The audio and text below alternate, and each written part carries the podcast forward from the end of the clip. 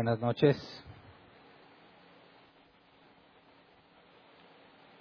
Vamos a continuar con nuestro estudio de Apocalipsis.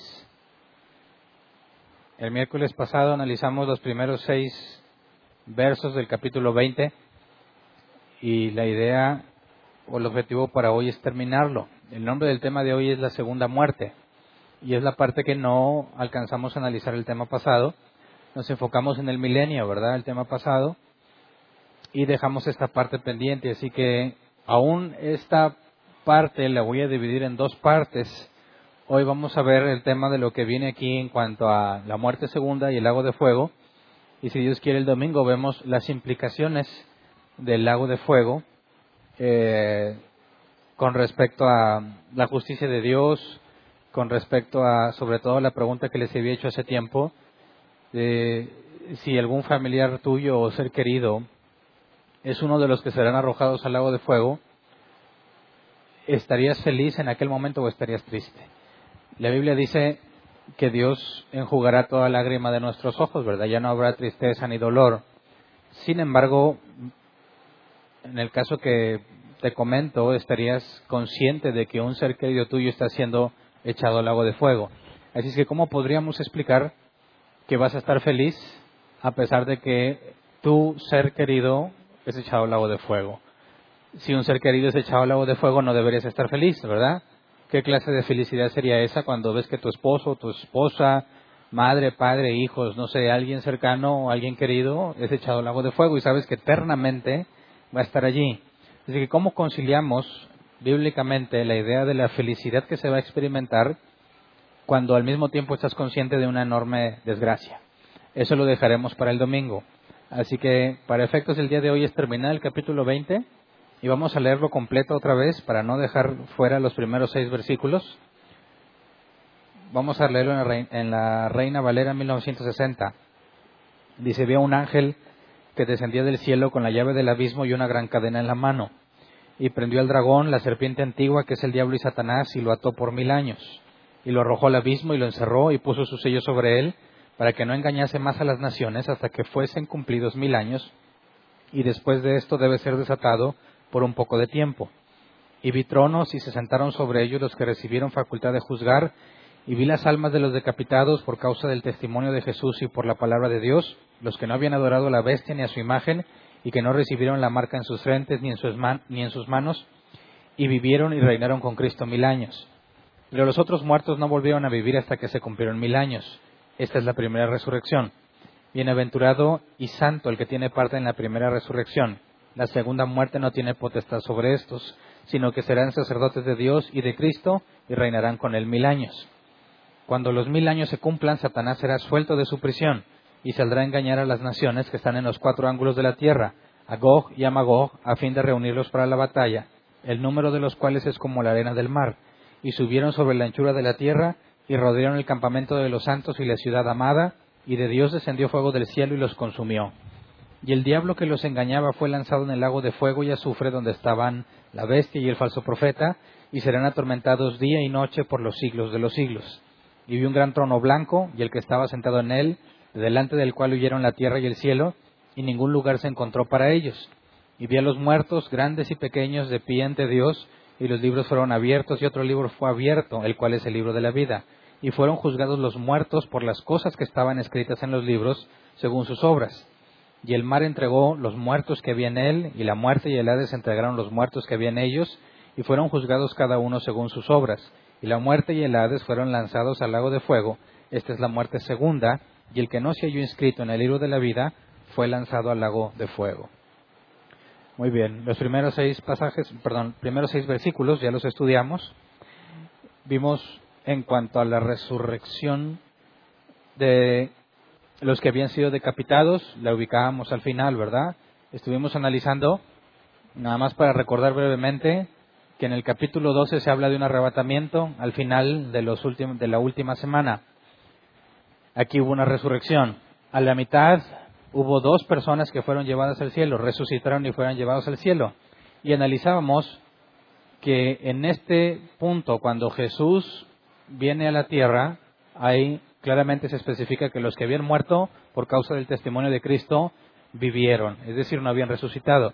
Y luego analizamos las profecías que había en cuanto a los del Antiguo Testamento y la resurrección que estaba pendiente, que no se había descrito en ningún paso anterior. Y vimos que también ahí estaba esa resurrección. Y vimos que esto completaba lo que se llama primera resurrección. Los que se fueron al principio, los de la mitad, que resucitaron, y los que resucitaron cuando se establece el reino milenial. Satanás fue aprisionado durante mil años y nos hicimos preguntas sobre eh, qué clase de persona viviría en el reino milenial, eh, dado que Satanás está aprisionado, o es gente buena o es gente mala. Vimos que había dos tipos de seres en ese reino milenial, los hijos de Dios y los humanos naturales, ¿verdad? Y vimos que los humanos naturales, tal como lo somos ahora, seguían reproduciéndose. Y vimos que se gobierna con vara de hierro sobre ellos, y era la promesa que se había dado a la iglesia, que la iglesia reinaría juntamente con Cristo. Y vimos, según las profecías en Ezequiel, en Isaías, que aquel que no se presentara a traer ofrendas, no, Dios no le mandaría lluvia sobre su tierra. Es decir, estaban forzados a obedecer a Dios. Entonces, nos planteamos la idea de si las personas ya no son influenciadas por Satanás, son buenas personas o malas personas. Y vimos y analizamos que el problema no es Satanás, ¿verdad? Algunos piensan, y lamentablemente muchos cristianos piensan, que el problema del mundo es Satanás, que mi problema es Satanás y quieren estar peleando con Satanás y echando fuera a Satanás y todos los entran a Satanás, pero la Biblia es clara en que Satanás no es el problema, el problema soy yo, porque mi naturaleza humana tiende al pecado, me agrada lo malo y esta tendencia hacia lo malo es el problema. Satanás me incita, mas no me hace pecar. Si yo fuese una víctima de Satanás, yo no podría ser condenado al lago de fuego, porque sería inocente.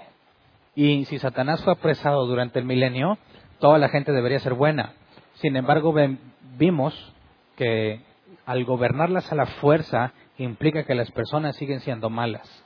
Así que vamos a ver ahora lo que sucede, porque vimos todo en cuanto a la regeneración también, vimos que la tierra estaba gemía como a una con dolores de parto esperando la manifestación de los hijos de Dios. Y vimos por las profecías y los textos que en este punto, cuando empieza el milenio, la tierra es regenerada a su posición original, a su condición original. Vimos que estaba el árbol de la vida, vimos que había un río que salía del templo, vimos características del templo en el milenio, vimos que Jesús reinaría desde el templo en Jerusalén, vimos que los israelitas que fueron elegidos para salvación serían sacerdotes vimos que la Iglesia gobierna juntamente con Cristo y que vimos muchísima información que no nos da Apocalipsis porque Apocalipsis la describe de manera muy escueta, pero había muchas profecías y mucho del Antiguo Testamento profetizado para el reino milenial y lo analizamos a totalidad. Ahora el punto es ver lo que sucede después de esto. Vamos al versículo 7. Dice, cuando los mil años se cumplan, Satanás será suelto de su prisión, prisión, perdón y saldrá a engañar a las naciones que están en los cuatro ángulos de la tierra, a Gog y a Magog, a fin de reunirlos para la batalla, el número de los cuales es como la arena del mar. Así que notemos, pues, que Satanás estando guardadito, eh, digamos que la gente era gobernada con vara de hierro a la fuerza, pero no tenemos ningún registro, ninguna evidencia que nos haga pensar que se pusieran de acuerdo para rebelarse contra Dios. Eso no lo habían hecho en todo el milenio. Cuando Satanás es liberado de su prisión, es lo primero, perdón, prisión, es lo primero que hace. Y lo que logra es convencer a todas las naciones de rebelarse contra Dios. Cuando nos dice, saldrá a engañar a las naciones, la palabra engañar es el griego planao, que se traduce como hacer vagar o engañar. Ahora, es interesante que de esta palabra planao viene la palabra que conocemos como planeta. Dices, ¿qué tiene que ver engañar con planeta, verdad? el punto de la palabra planeta se refiere a un objeto que flota en el espacio o que vaga en el espacio. En cuanto a su definición, o sea, el estricto sentido de la palabra planeta, y viene de aquí, eso se puede traducir como hacer vagar, es decir, desviar. El diccionario Helps lo pone más simple, dice es desviarse del camino correcto, vagar, sin rumbo, estar desviado o ser engañado. Así que vemos que Satanás los engaña. Pero eso no significa que ahora los hizo malos, ya eran malos porque eran gobernados con vara de hierro. La diferencia es que Satanás los organiza, porque los junta a todos, dice el número de los cuales es como la arena del mar, reúne a todas las naciones y están dispuestos, dice, y subieron sobre la anchura de la tierra y rodearon el campamento de los santos y la ciudad amada, y de Dios descendió fuego del cielo y los consumió. Entonces, faltaba el factor organización, ¿verdad? La gente peleaba o luchaba por hacer lo que quería, pero vimos que en el reino milenial Jesús y los suyos gobiernan y es un gobierno justo y un gobierno perfecto. Porque Dios es justo, Jesús es justo y perfecto, pero la Biblia nos dice que nosotros tendremos el mismo cuerpo que Jesús, un cuerpo que ya no peca. Por consecuencia, el gobierno que ejercerá la iglesia juntamente con Cristo también es justo y también es perfecto. Tienes a la tierra gobernada con justicia y sin embargo las personas consideran que deben rebelarse. ¿Por qué? ¿Cuál sería la razón para que las personas que viven bajo el gobierno de Cristo, un gobierno sin corrupción, un gobierno con justicia inmediata, vimos profecías que decía, antes de que digas la palabra en tu boca, Dios ya la habrá hecho, Vimos que los niños que mueran de 100 años serán considerados malditos. Vimos que hay sanidad en las hojas de ciertos árboles, en las aguas del río que sale del templo. Tienen todo. ¿De qué podrían quejarse? Si tienes un gobierno justo y perfecto, ¿cuál es el problema? El problema es que es justo y perfecto. Ese es el punto. Muchos cristianos y muchos ateos y de muchas religiones sueñan con un mundo donde hay justicia, pero no se ponen a pensar las implicaciones de eso. Piensan, dado que se ven a sí mismos justos, que en un reino de justicia van a ser felices. El problema es que están muy equivocados y no somos personas justas, somos personas injustas. Y un injusto va a ser muy infeliz en un lugar donde la justicia reina un imperfecto va a ser muy infeliz en un lugar donde hay perfección. Ese es el problema del ser humano y eso, eso es la parte que Satanás aprovecha para engañarlos, tal como sucedió en el Edén, que engañó a Adán y Eva, no los hizo pecar, les convenció de que las intenciones de Dios al prohibirles el acceso al árbol del bien y del mal eran egoístas. Satanás convence a Adán y a Eva, primero a Eva y luego a Adán, de que Dios realmente les mintió y les dijo que no comieran del fruto de ese árbol porque serían como él. Entonces pone en duda la honestidad y la integridad de Dios. Y Adán y Eva deciden confiar en la serpiente. No hay ninguna razón para que duden de Dios. No tienen nada que quejarse contra Dios. Dios les ha dado todo lo que tienen. Todo es bueno dice Génesis 1 y Génesis 2, y sin embargo consideran que Dios los está engañando. Ahora, en esta situación tienen lo mismo que había en el Edén, pero esta humanidad, aparte de los hijos de Dios, esta humanidad es corrupta tal como lo somos nosotros ahora. Así que lo primero que hace Satanás, y por lo que veo no batalla, es convencer a todos de pelear contra el gobierno actual. Es decir, ellos quieren un gobierno distinto al que está en vigor. Si el que está en función es justo y perfecto, ¿qué clase de gobierno buscan? Ya que ese no lo quieren. Bueno, un gobierno donde ellos puedan hacer lo que ellos quieren. Fíjate bien, cuando hablamos de la justicia de Dios, hablamos de su perspectiva de lo que la justicia es. Si hablamos de lo que yo considero como justo, va a ser algo totalmente distinto a lo que Dios considera justo. Por eso hay personas que se ven justas en su propia opinión, pero a los ojos de Dios no tienen nada de justo. Es decir, muchas eh, personas, cuando ellas hacen algo indebido o cuando hacen algo incorrecto, piden misericordia, ¿verdad? Dicen, eh, tú me tienes que amar, sobre todo si eres cristiano, y tú me tienes que amar, tú me tienes que perdonar. Pero cuando les hacen algo a ellos, no dan misericordia y amor, ¿verdad? Demandan justicia. ¿Por qué razón te piden misericordia y amor cuando ellos son los que ofenden, pero cuando los ofenden no están dispuestos a dar ni misericordia ni amor? Bueno, porque desde su perspectiva es justo que le des amor y misericordia cuando él cree que lo merece, y desde su perspectiva es justo no tenerte misericordia ni darte amor cuando tú le hiciste algo malo. Nosotros no tenemos la misma perspectiva de justicia que Dios. Entonces, estos que son convencidos por Satanás no quieren vivir bajo los parámetros divinos, quieren hacer sus propios parámetros. Algo muy similar encontramos hoy en día entre nosotros. Dado que estos humanos que van a estar en el reino milenial son iguales a nosotros, nosotros experimentamos mm, precisamente los mismos efectos. Cuando tú quieres determinar qué haces en una situación específica, tienes dos opciones. Bíblicamente hablando, debes ir a la escritura para determinar qué es correcto y qué es incorrecto. Esa es la perspectiva de Dios. Pero lo que normalmente la gente hace es decir, para mí, indistintamente de lo que la escritura dice, para mí esto es justo o injusto. Y quieren regirse por su propio criterio. Y demandan que los demás se rijan por el criterio que ellos consideran en lugar de apegarse a la escritura. Es exactamente este mismo problema que van a tener ellos. Dado que Dios gobierna y ahí no hay oportunidad para la corrupción y para la injusticia, ellos quieren establecer sus propios criterios y Satanás los organiza. Entonces, este tipo de acciones, por ejemplo, que Satanás es liberado, nos debe también llevar a recordar que en el Edén no fue un error ni se le escapó a Dios la serpiente que es Satanás para tentar a Adán. Es decir, Dios no tuvo un plan B en cuanto a la redención. No es que Dios hubiese planeado originalmente que todo estuviera bien y que Satanás le arruinó el plan.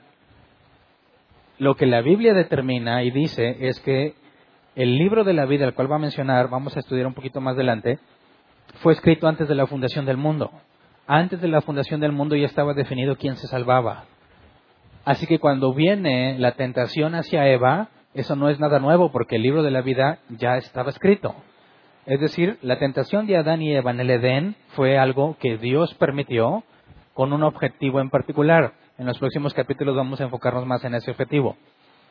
En esta situación, cuando Satanás está aprisionado y hay mil años donde él no hace nada, no puede engañar a las naciones, está guardado, Dios lo libera precisamente con el mismo propósito, ir y probar a la humanidad.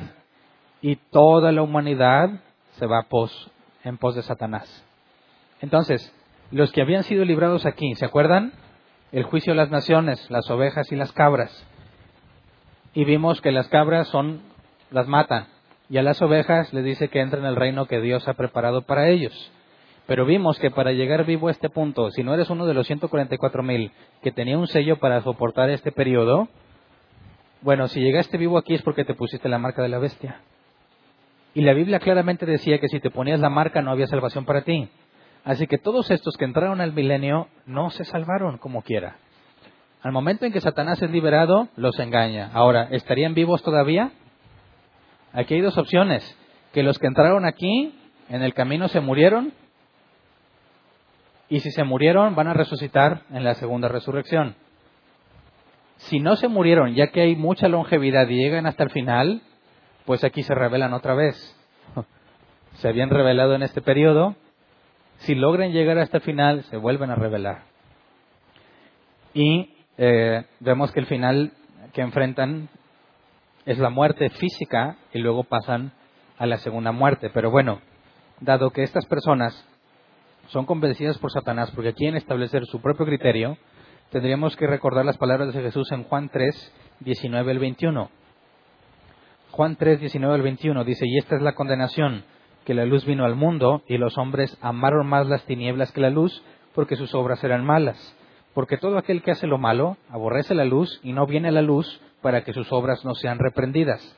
Mas el que practica la verdad viene a la luz para que sea manifiesto que sus obras son hechas en Dios. Así que imagínate, este tipo de personas, los que no quieren la luz, aborrecen la luz, son los que están viviendo en el reino milenial. Son personas felices o infelices muy infelices. ¿Por qué? Porque aborrecen la luz. Fíjate bien, esto de aborrecer la luz no tiene nada que ver con Satanás. Esto es algo propio de la persona, algo que está dentro de la persona. Y esas personas que no habían sido influenciadas por Satanás, aún así aborrecen la luz. porque esa es la naturaleza. Tan simple que es desde esta perspectiva, después del nuevo nacimiento es algo muy simple decir, Dios, he pecado, perdóname, y ya. Sin embargo, hay personas que eso es lo último que dirían. ¿Por qué no podrías humillarte ante Dios? ¿Por qué? Porque me voy a humillar ante un Dios que es malo y empiezan a sacar muchos factores emocionales. No hay ninguna evidencia que puedas traer en contra de Dios. Dios es perfecto y Dios es justo, no hay defecto en Él. Y precisamente ese es el problema. Así que todas las naciones son engañadas. Si no naces de nuevo, por consecuencia, vas a estar, y llegas a ese punto, si no naces de nuevo vas a ser condenado. Aunque hayas muerto atrás, si no naces de nuevo vas a ser condenado. Es imposible que alguien que no nació de nuevo pueda estar con Dios. No lo soportaría. Y eso te tiene que dar una idea clara de lo que puede ser el lago de fuego. El lago de fuego muchas veces, tanto cristianos como no cristianos, tienen una tradición en su mente eh, imaginándose a los diablos, con, a los demonios con trinchetes, maltratando al que cayó ahí, ¿verdad? Pero la Biblia no dice nada de eso. Es más, los demonios son echados ahí y, ellos van a ser atormentados. Pero si tienes ahí a los demonios, más a todos los que van a ser echados ahí, entonces ¿quién atormenta a quién? ¿Quién tiene los picos? ¿Quién es el que los tortura? No hay ninguna evidencia de que haya algún ser torturándolos. Entonces, si, se te complica entender el infierno sin los que estén ahí torturando a la gente, entonces no has entendido qué es el lago de fuego. Habría que entenderlo o analizarlo con mayor profundidad para entender qué implica estar ahí. Pero allí en Apocalipsis eh, se menciona a Gog y a Magog, ¿verdad? Dice, Satanás será suelto de su prisión y saldrá a engañar a las naciones que están en los cuatro ángulos de la tierra, a Gog y a Magog, a fin de reunirlos para la batalla, el número de los cuales es como la arena del mar. Estos Gog y Magog son mencionados en Ezequiel 38. Vamos a leer Ezequiel capítulo 38.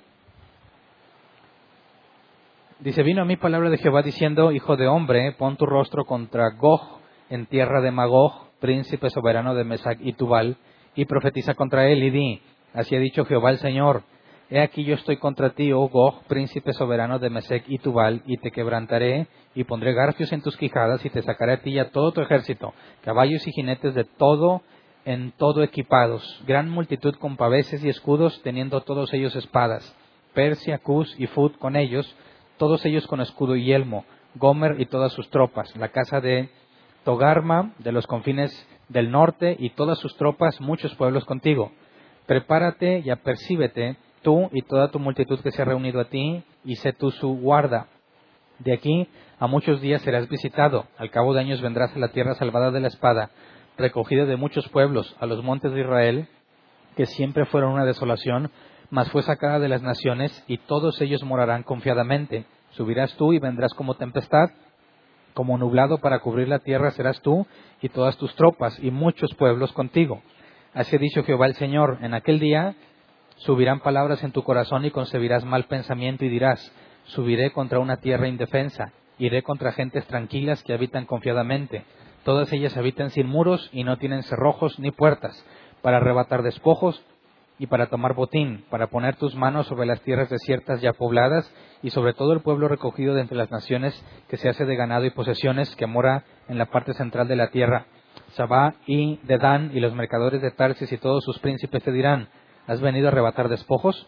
¿Has reunido tu multitud para tomar botín, para quitar plata y oro, para tomar granados y posesiones, para tomar grandes despojos? Por tanto, profetiza, hijo de hombre, y diagog, así ha dicho Jehová el Señor, en aquel tiempo, cuando mi pueblo Israel habite con seguridad, ¿no lo sabrás tú?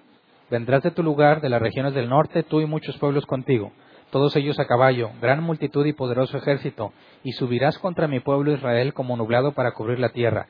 Será el cabo de los días y te traeré sobre mi tierra para que las naciones me conozcan, cuando sea santificado en ti, oh Gog, delante de sus ojos. Así ha pasado por mis siervos, perdón, así ha dicho Jehová el Señor, ¿No eres tú aquel de quien hablé yo en tiempos pasados por mis siervos los profetas de Israel, los cuales profetizaron en aquellos tiempos que yo te había de traer sobre ellos?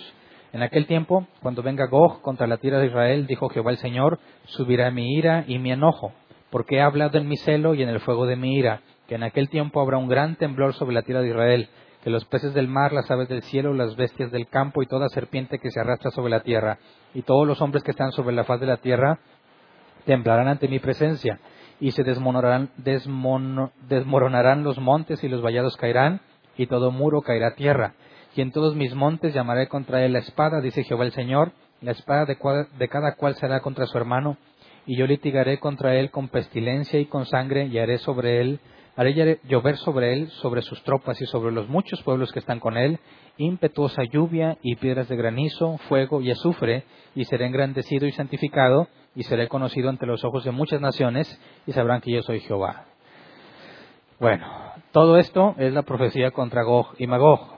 El punto es ver cómo es una multitud enorme de gente, todos suben a atacar un pueblo reunido e indefenso, y Dios hace llover sobre ellos fuego y azufre. Y eso es lo que vemos que se relata en Apocalipsis 20. Satanás engaña a las naciones, todos van a atacar el campamento de los santos y Dios hace que caiga fuego de ellos sobre ellos y los mata. El punto es que lo que está narrado aquí en Ezequiel 38, sobre todo un versículo particular en el 39, vamos a Ezequiel 39, 9, dice, y los moradores de las ciudades de Israel saldrán y encenderán y quemarán armas, escudos, paveses, arcos y saetas, dardos de mano y lanzas y los quemarán en el fuego por siete años. Esto es la continuación del capítulo 38 y después de que Gog, sea, Gog y Magog sean destruidos, las personas durante siete años no usarán leña, sino que harán leña de las armas que traían ellos. Pero eso, a la luz de la revelación que tenemos en Apocalipsis, es, es imposible. Al llegar a este punto, vamos a ver que hay cielo nuevo y tierra nueva, ya no hay tiempo, ya no hay nada de lo que era antes. Así que es imposible que esa profecía sea literalmente este momento. Aquí algunos lo ubican en este momento, al final de los de la última semana de Daniel, ¿verdad? Pero ¿por qué es mencionado Gog y Magog aquí?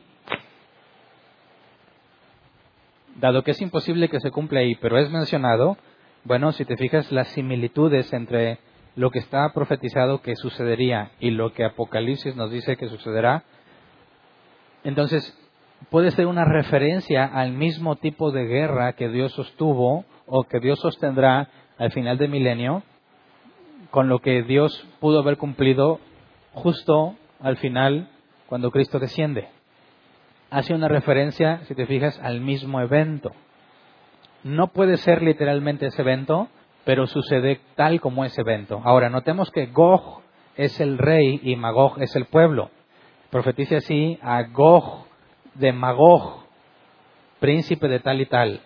Es decir, Gog es un rey y Magog es todo el pueblo que tiene. Y eso, esa misma analogía está entre Satanás y todas las naciones que convenció. Así que puede hacer referencia a un evento muy similar o a este tipo de confrontamiento donde no importa que sean demasiados los que tratan de atacar a gente indefensa, porque vimos que las profecías del milenio dice que ya nadie se prepara para la guerra y que todos viven de la agricultura. Estos se disponen a pelear contra un pueblo que está indefenso, que es el campamento de los santos, y Dios no lo va a permitir. Así que no puede ser literalmente Gog y Magog, pero la historia y lo que está profetizado para ellos describe con mucha precisión lo que también pasará en aquel punto. Ahora, esto nos da, nos da a entender también que si todos van a acampar, van a atacar, perdón, el campamento de los santos, entonces los santos no viven con el resto de las personas, ¿verdad? Todos los hijos de Dios van a vivir en un mismo lugar. Todos los demás van a estar repartidos en toda la tierra. Satanás reúne a todos y va y ataca al campamento de los santos, donde todos viven juntos. Eso implica, entonces, que puedes dividir la sociedad de aquel entonces en dos, dos, dos niveles o jerarquías. La jerarquía en autoridad y los que son gobernados. Todos los que están en autoridad están en el mismo lugar, según este pasaje. Todos los demás están repartidos. Sabemos que Cristo va a estar reinando desde Jerusalén. Entonces, ¿Dónde están atacando? Que dice que atacarían la ciudad amada. estarían atacando a Jerusalén. ¿Dónde van a vivir los santos entonces? En Jerusalén. Entonces, todas esas personas que no pueden tener una queja de injusticia contra Dios, están dispuestos a pelear contra Dios y contra los santos. Van a pelear contra el mismo Jesús. ¿Qué tanto odio pueden tener con aquel que es justo y perfecto? Lo odian, lo aborrecen. Ese es el punto. La gente, sobre todo en estas fechas, ya ven lo que pasó con el, el terremoto y todo esto en la Ciudad de México.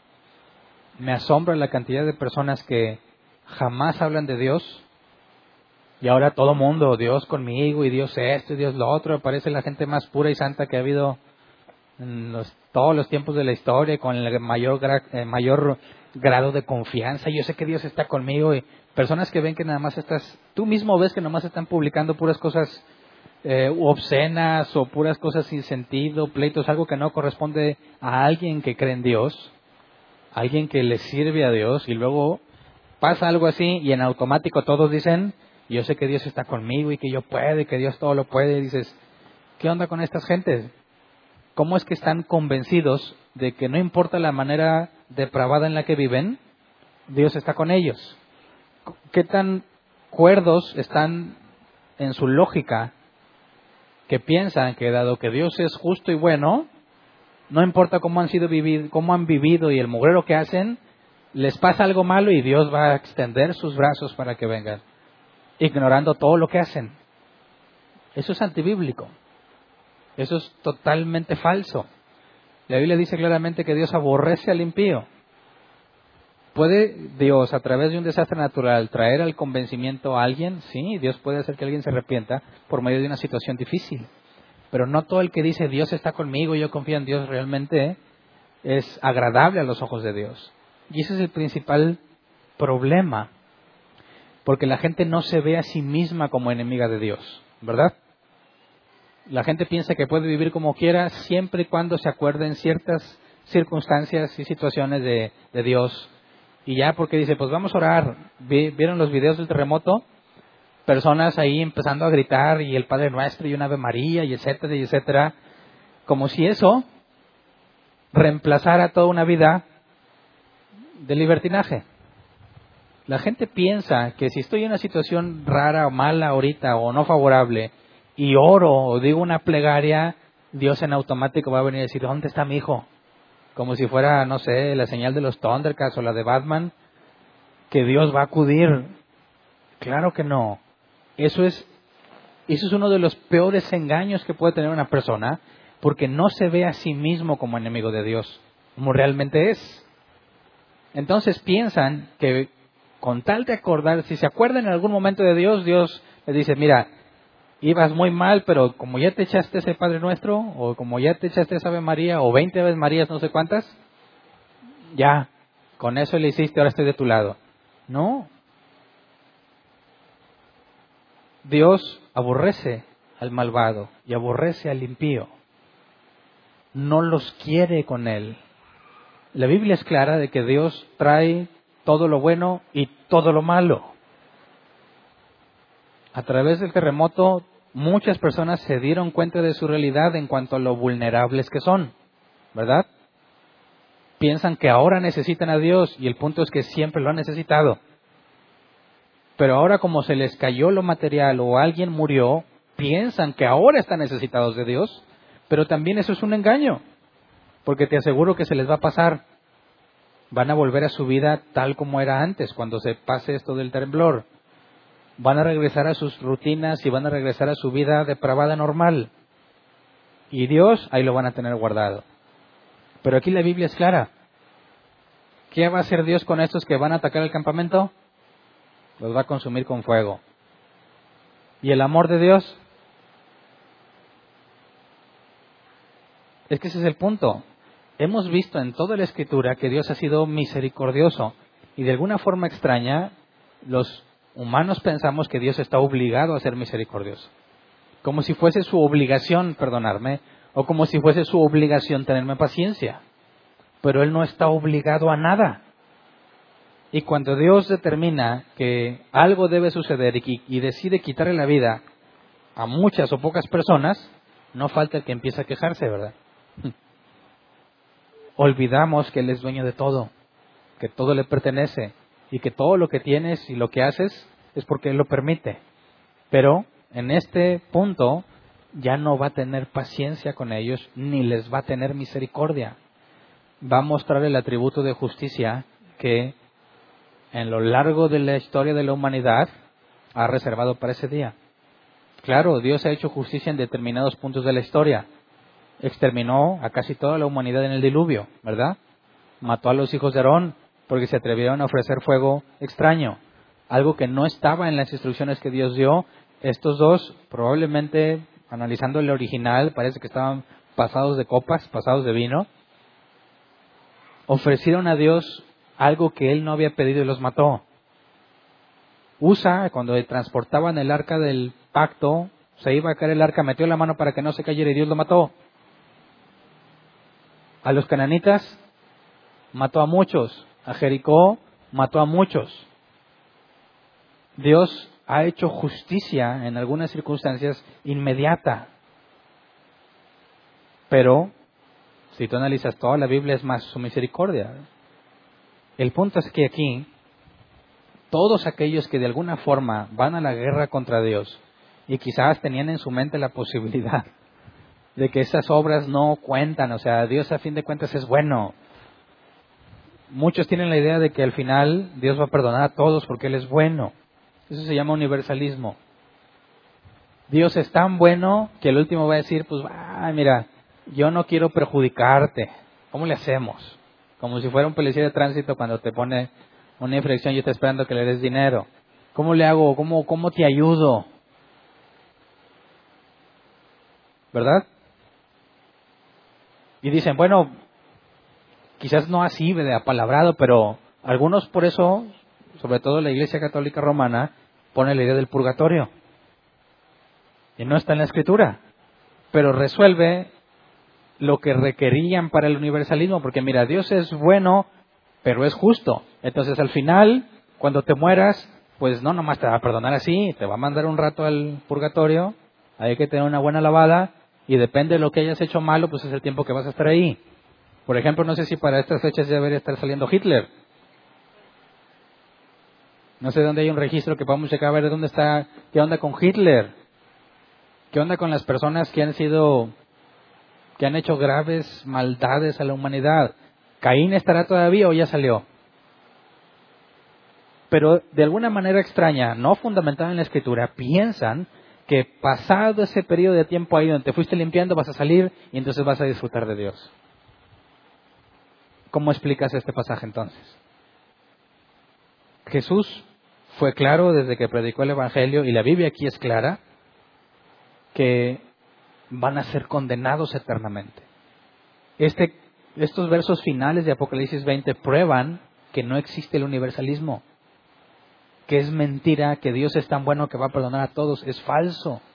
El problema es que mucha gente vive pensando que ese Dios existe. Dicen, mira, mi Dios no haría esto, mi Dios es tan bueno que va a perdonar, y tienen razón, su Dios no haría eso, pero el de la Biblia sí. El Dios de ellos no lo va a hacer, pero no sé qué sea eso que le llaman Dios, porque el Dios de la Biblia sí va a echar al lago de fuego a todos sus enemigos. Esto destruye la idea del Dios que es tan amoroso que no va a castigarlos. Entonces, fíjate, leamos el versículo 10, Apocalipsis 20:10. Y el diablo que los engañaba fue lanzado en el lago de fuego y azufre donde estaban la bestia y el falso profeta, y serán atormentados día y noche por los siglos de los siglos. ¿Se acuerdan que ya había dos ahí, verdad? La bestia y el falso profeta. Y esos fueron echados desde el principio del milenio. Cuando Jesús desciende y derrota a sus enemigos, Satanás es aprisionado por mil años, pero la bestia y el falso profeta, directo, sin escala, al lago de fuego. Ahora, Satanás que lo liberan, luego sale, ¿y qué hace? Dios ya no lo aprisiona, lo echa directo al lago de fuego. Y todos los demás van a ser juzgados. Fíjate cómo no hay juicio para Satanás. Este va directo. No hubo de que haber, vamos a ver, abre, los libros para ver qué ha hecho Satanás. No, va directo al lago de fuego. A los humanos, después de lo que vamos a ver en la resurrección, se abren los libros y son juzgados según sus obras. Y dado que Dios ya destruyó y consumió a todos los que se rebelaron contra el campamento, esos ya están muertos físicamente hablando. Acto seguido, toma Satanás, al diablo, y lo echa al lago de fuego, ¿verdad? Dice que será atormentados día y noche por los siglos de los siglos. Eso implica que ya no hay salida de ahí, ya no hay escapatoria, no va a haber una reconsideración de Dios. Ese punto es sin retorno. Nunca vas a salir del lago de fuego y nunca vas a dejar de ser atormentado en el lago de fuego. Pero notemos cómo Satanás fue descendiendo gradualmente, ¿verdad? Vamos a ver Apocalipsis 12, versículos 7 al 9. Apocalipsis 12, 7 al 9. Satanás estaba en el cielo. Cuando tú le preguntas a alguien dónde está Satanás, normalmente te dicen que está sentado en su trono en el infierno, ¿verdad? Pero la Biblia dice lo opuesto. Dice, después hubo una gran batalla en el cielo, Miguel y sus ángeles luchaban contra el dragón, y luchaban el dragón y sus ángeles, pero no prevalecieron y se halló ya lugar para ellos en el cielo, y fue lanzado fuera el gran dragón, la serpiente, la serpiente antigua, que se llama Diablo y Satanás, el cual engaña al mundo entero, fue arrojado a la tierra y sus ángeles fueron arrojados con él. Así que ¿dónde estaba? En el cielo. No estaba en el infierno. Al final del milenio va a ser echado al lago de fuego, lo que es el infierno, ¿verdad?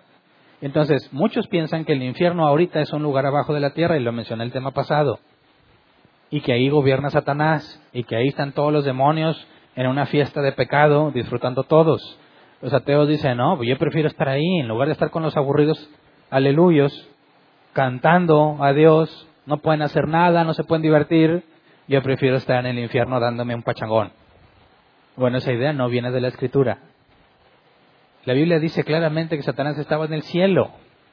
Entonces, para empezar, eso trae grandes implicaciones con la tradicional idea de quién es Satanás, ¿verdad? Porque muchos, incluso cristianos, van a hacer, por ejemplo, es muy común que van a hacer un evento, ¿verdad? ¿Te ha tocado ver que antes del evento van y le echan aceite a las cosas? ¿Cuál es la lógica? No, pues para que la presencia venga, ¿verdad? Bueno, ¿de dónde la sacaron? ¿Cuál es el pasaje base? ¿Dónde dice que Dios está viendo ahí el lugar y dice, pues no voy a menos que le echen aceite? Entonces alguien tuvo que decir, hay que echarle aceite para que Dios venga. Entonces dice, ándale, qué diferencia, y ahora sí baja. Es absurdo. Para empezar, Dios es omnipresente. ¿Tendrías que echarle aceitito a algún lugar para que esté allí? Es absurdo. Pero piensan entonces que si le echan aceite suficiente y no cualquiera, o sea, no agarran del de la cocina, ¿verdad? Ellos se agarran un aceite especial y luego se lo tienen que echar. Bueno, ¿quién cuando recibió su casa nueva fue a que le echaran aceite? No se hagan, uno. ¿Y ya no hubo maldad en esa casa? Fíjate bien cómo las personas piensan que si yo le echo algo a una cosa, sean nuestros amigos católicos que le echan agua bendita, o muchos que se dicen cristianos que le echan aceite de no sé qué, piensan que entonces Satanás de alguna forma ya no va a poder hacer algo. Pero, ¿qué fue lo que Jesús dijo de Satanás? ¿Quién es Satanás en este mundo? El príncipe de este mundo le pertenece, está a su cuidado, bajo su administración. ¿Puede ser que tú le impidas estar en un lugar que por derecho le pertenece? ¿Podrá ser que yo le eche aceitito y Satanás diga, ya me arruinaste, Hernán? ¿Ahora cómo voy a entrar ahí?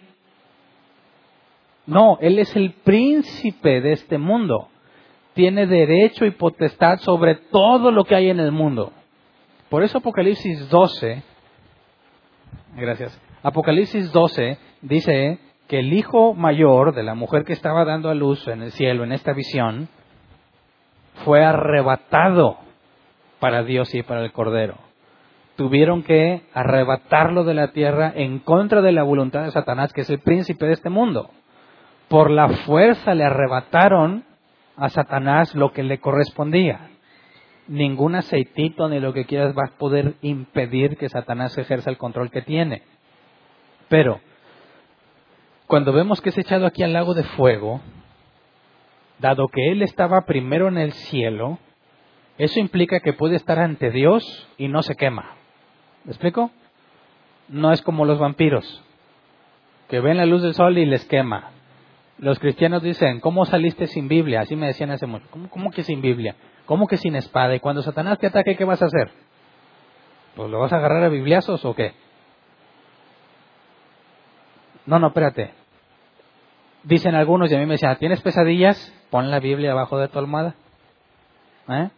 Y luego te acuestas y mira, aquí tienes la unción. Y cuando Satanás quiere venir a meter cosas, no va a poder. Algunos piensan que le enseñan la Biblia y el demonio, ¡ah! Él está en el cielo, ante Dios, a quien tú y yo no podríamos ver porque moriríamos en un instante.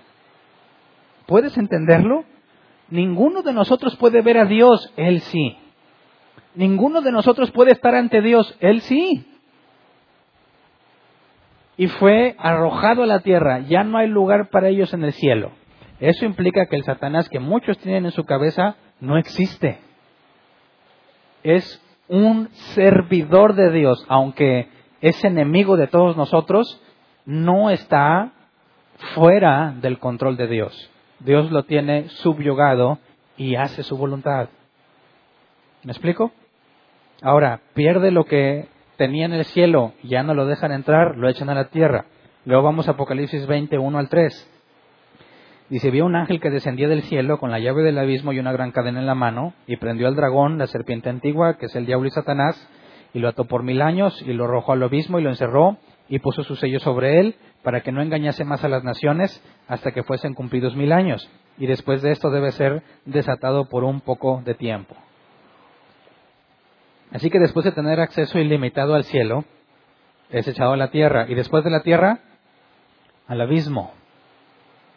Y luego lo sacan un rato del abismo, lo agarran y ¿a dónde lo echan? Al lago de fuego. ¿Cuándo lo juzgaron? Nunca. ¿Por qué? Porque él fue juzgado desde el principio. ¿En qué momento? Desde el momento en que sucedió el problema con Adán y Eva. Desde ahí ya estaba profetizado, un descendiente de Eva aplastará la cabeza a la serpiente. Desde ahí fue juzgado, está condenado no se había llevado a cabo la condena, pero ya está juzgado.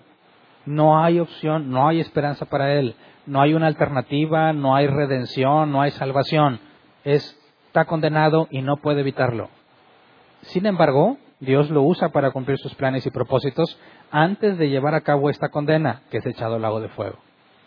Así que, aunque Satanás es un ser malvado, en ningún momento ha estado fuera de la voluntad de Dios. ¿Me explico? Ha permanecido bajo el control divino. ¿Por qué? Porque Dios está sobre todo, potestad, principado, autoridad, gobernador. Si realmente Satanás anduviera suelto por ahí sin el control de Dios, entonces Dios ya no es Dios. ¿Verdad? Así que, derechito al lago de fuego. Versículo 11, Apocalipsis 20, 11. Y vi un gran trono blanco, y el que estaba sentado en él, de delante del cual huyeron la tierra y el cielo, y ningún lugar se encontró para ellos. Ok, un gran trono blanco. Ya se había escrito ese trono, ¿verdad? Juan lo describió y había visto un trono. Al que estaba sentado en él, ¿quién es ahora el que está sentado ahí?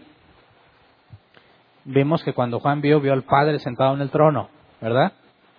Aquí, ¿quién está sentado en el trono? ¿El Padre o el Hijo? Vamos a Juan 5, 22 al 24.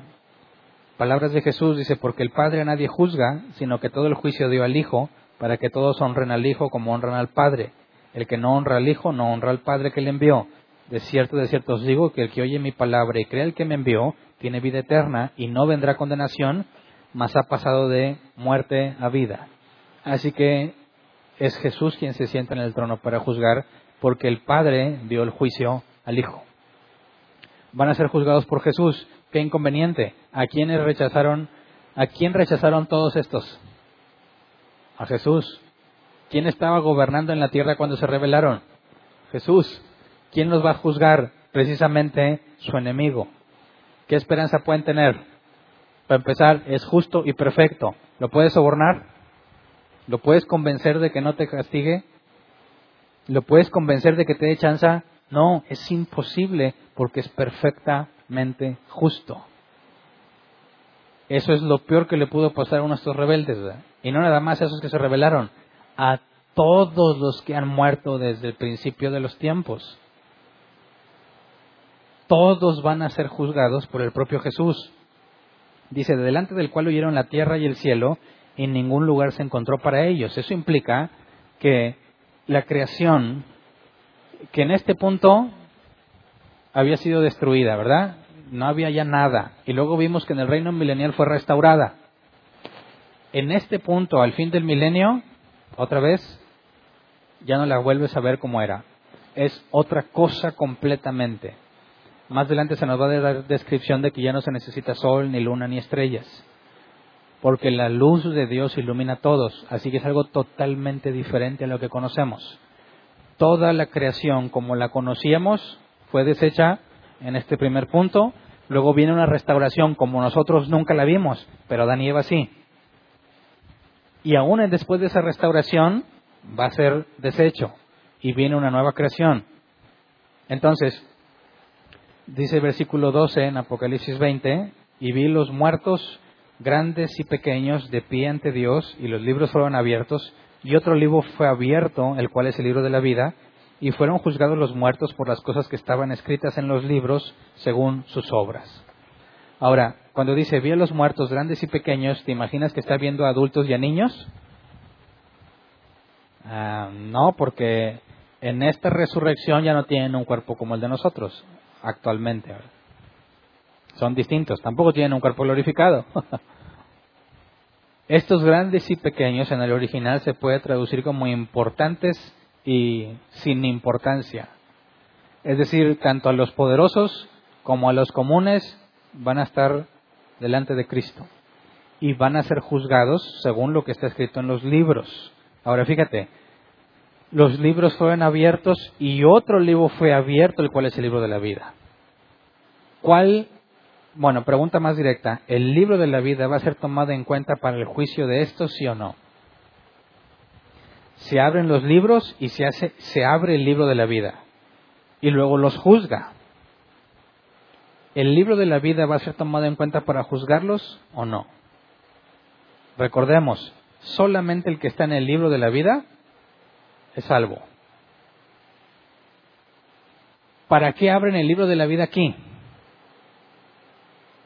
Puede haber un salvo ahí, a punto de ser juzgado y que digan, oye, pero pues tú estás acá, en el libro de la vida. Pues, a ver cómo se nos fue el expediente de este. Eso no puede pasar, ¿verdad? Dios no se equivoca.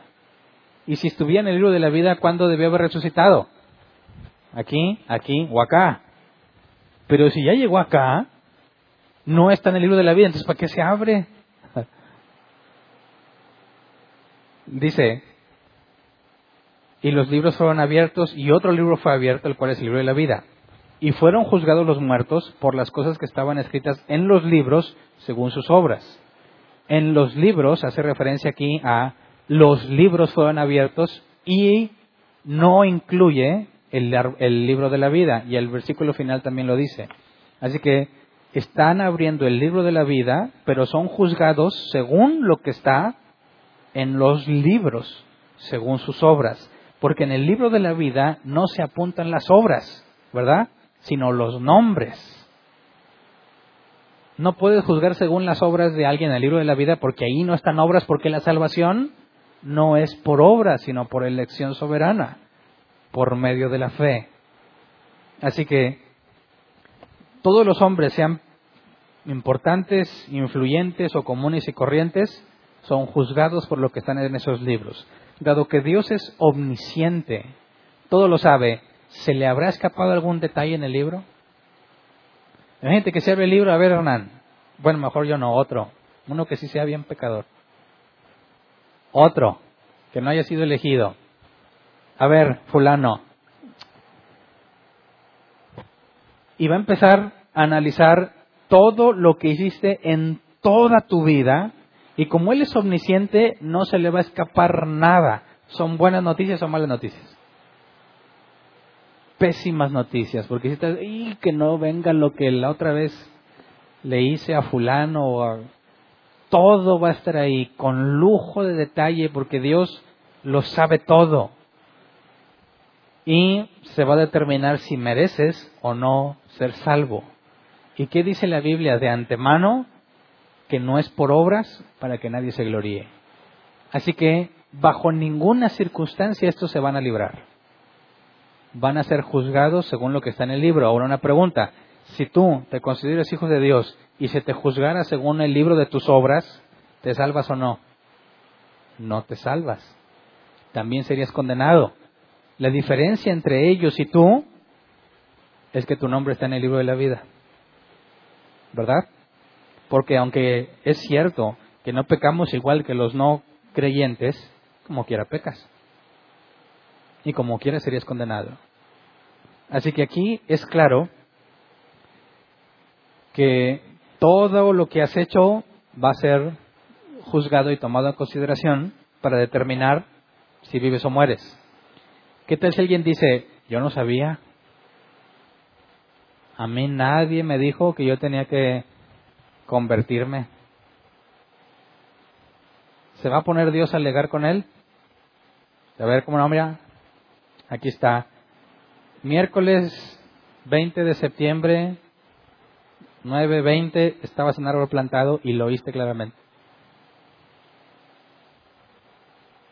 No, no me acuerdo. ¿Cómo, qué vas a poder alegar? no vas a poder alegar nada. Y si dices que no sabías, supongamos que es un hombre que vive en una isla desierta. Nadie le predicó el Evangelio.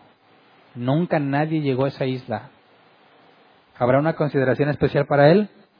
Eh, a mí nadie me dijo, a ver, ah, sí es cierto. Nunca le mandamos a nadie. ¿Qué se va a hacer con él? Bíblicamente hablando, no que te imaginas. ¿Qué dice la Biblia? ¿Bajo qué criterio va a ser juzgado si nadie le habló del Evangelio? Si nunca tuvo una Biblia en sus manos, ¿bajo qué criterio va a ser juzgado? Vamos a Romanos 1, 18 al 23. Eso es lo que se conoce como la revelación natural. Dice, porque el aire de Dios se revela desde el cielo contra toda impiedad e injusticia de los hombres que detienen con injusticia la verdad, porque lo que de Dios se conoce les es manifiesto, pues Dios se lo manifestó porque las cosas invisibles de Él, su eterno poder y deidad, se hacen claramente visibles desde la creación del mundo, siendo entendidas por medio de las cosas hechas, de modo que no tienen excusa. Pues habiendo conocido a Dios, no le glorificaron como a Dios ni le dieron gracias, sino que se envanecieron en sus razonamientos y su necio corazón fue entenebrecido. Profesando ser sabios, hicieron necios y cambiaron la gloria del Dios incorruptible en semejanza de imagen de hombre corruptible, de aves, de cuadrúpedos y de reptiles. ¿Qué implica aquí? Que lo que tú tienes, lo que único que se requiere para saber que hay un Dios es ver el mundo. Lo asombroso del cielo, la asombrosa complejidad de los seres vivos, lo asombroso de los ecosistemas, lo asombroso de los ciclos reproductivos, de los ciclos del agua, de cómo se manejan los climas y las corrientes, todo lo que tenga que ver con la Tierra te lleva a la conclusión de que hay una inteligencia superior de modo que no tienes excusa. Así que la Biblia dice que no existen los ateos. Bíblicamente un ateo es aquel que reconoce que hay mucha evidencia, pero la niega. Conscientemente la niega. No existen los ateos porque la revelación natural Dios la ha dado a todos los hombres. Por eso si tú ves en las civilizaciones ancestrales, ¿qué común denominador ves en todas las civilizaciones? el concepto de una divinidad. ¿Verdad? El ateísmo es moderno. Antes no existían los ateos. Todos llegaban a la conclusión de uno o muchos dioses. Solo un necio niega esa evidencia. Entonces, por la revelación natural, nadie va a poder decir no sabía. Pero luego hay una otra parte que es la revelación general. Vamos a Romanos 2, 14 al 16. Dice, porque cuando los gentiles que no tienen ley hacen por naturaleza lo que es de la ley, estos, aunque no tengan ley, son ley para sí mismos, mostrando la obra de la ley escrita en sus corazones, dando testimonio a su conciencia y acusándoles o defendiéndoles sus razonamientos, en el día en que Dios juzgará por Jesucristo los secretos de los hombres conforme a mi evangelio. Ese es otro factor, tu conciencia. Quizás nadie te habló de Dios, pero sabes que hiciste algo malo o algo bueno, ¿verdad? Aún los niños que no tienen mucha conciencia de sí mismos están dispuestos a mentir porque saben que hicieron algo malo.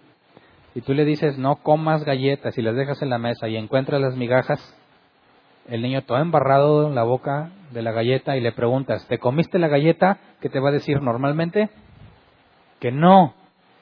¿Estás seguro? Sí. Toda la boca embarrada. ¿Por qué te dice que no se la comió cuando sí se la comió? Porque su conciencia lo acusa. Y para tratar de quedar bien contigo, como no tiene mucha todavía creatividad en eso, no está consciente de la evidencia, va a tratar de engañarte. Y eso es lo que la escritura se refiere. Todos tienen conciencia de lo bueno y de lo malo. ¿Verdad? De hecho, el hecho de que estés consciente de que hiciste algo bueno o malo, aunque hay personas tan torcidas en su mente que acallan la conciencia, es decir, no hay ninguna persona que nazca sin, saber la diferencia del bien y del mal. Los asesinos y la gente que ha habido que comete muchas atrocidades acallan la conciencia a un punto en el que la ignoran completamente.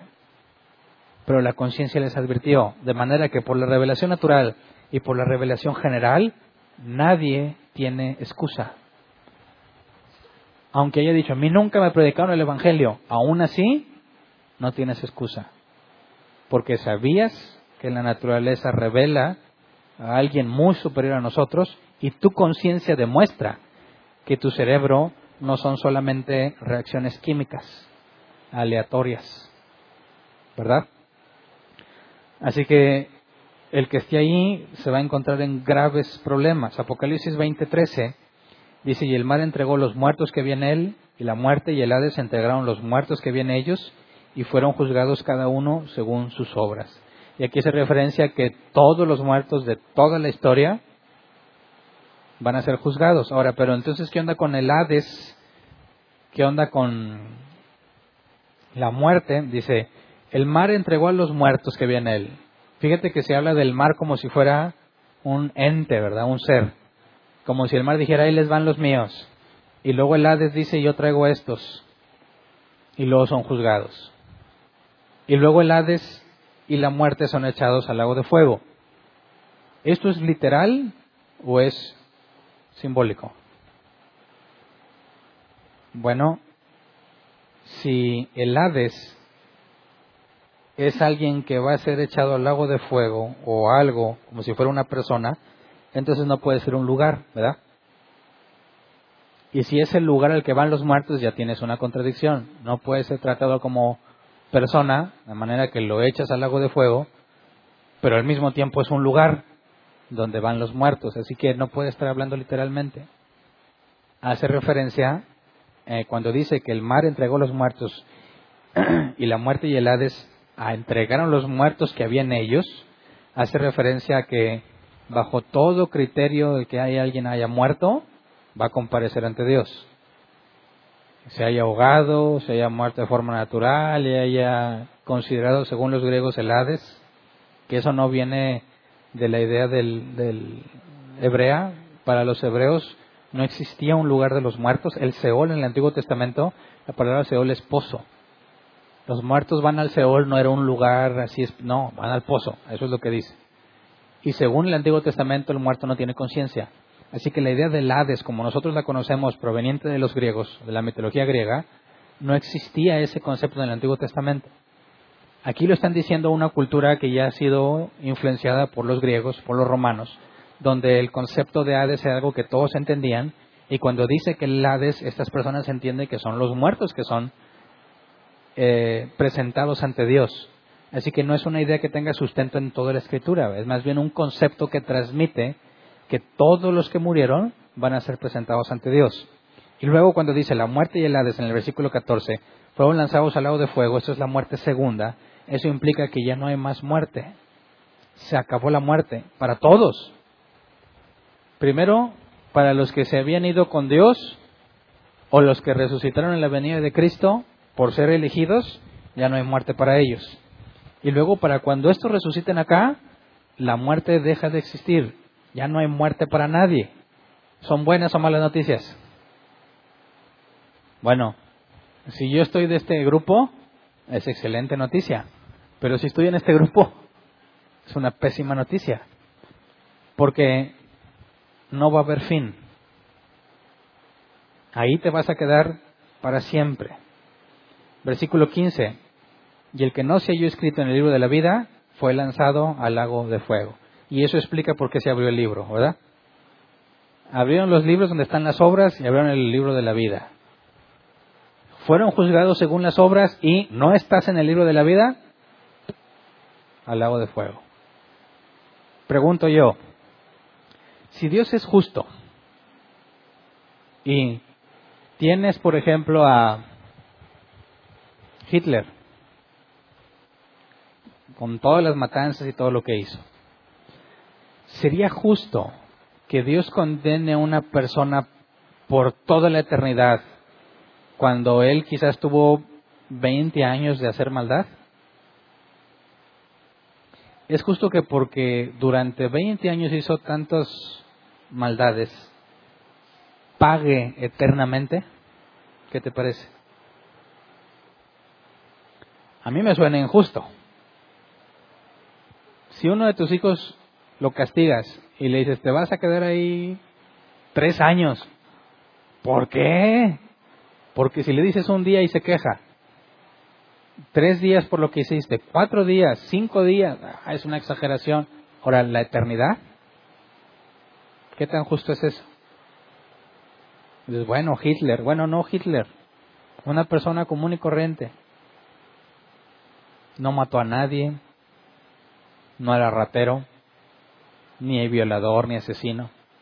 Es más, era una persona que vivía en armonía con la sociedad. Negó a Dios, claro que era mentiroso y las cosas que normalmente sabemos que la gente hace.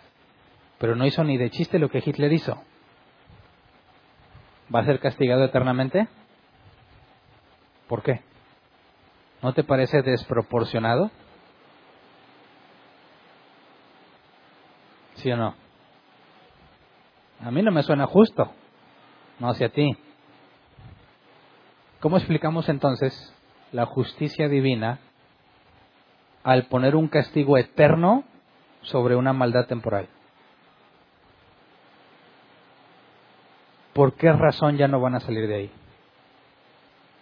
Bueno, tendríamos que pensar entonces que primero preguntarnos, es el mismo castigo para Hitler que esta otra persona que era atea y que no hizo la maldad de Hitler, al ser echados en el lago de fuego, ¿sufrirán la misma pena, sí o no? Si sufren la misma pena, eso tampoco es justo, ¿verdad? Porque, ¿por qué habría de pagar lo mismo que Hitler si no hizo lo que Hitler hizo? Bueno, vamos a Lucas 12, versículo 42 al 48 porque Jesús nos dice algo muy interesante. Lucas 12, 42 al 48. Dice, y dijo el Señor, ¿quién es el mayordomo fiel y prudente al cual su Señor pondrá sobre su casa para que a tiempo le dé su ración?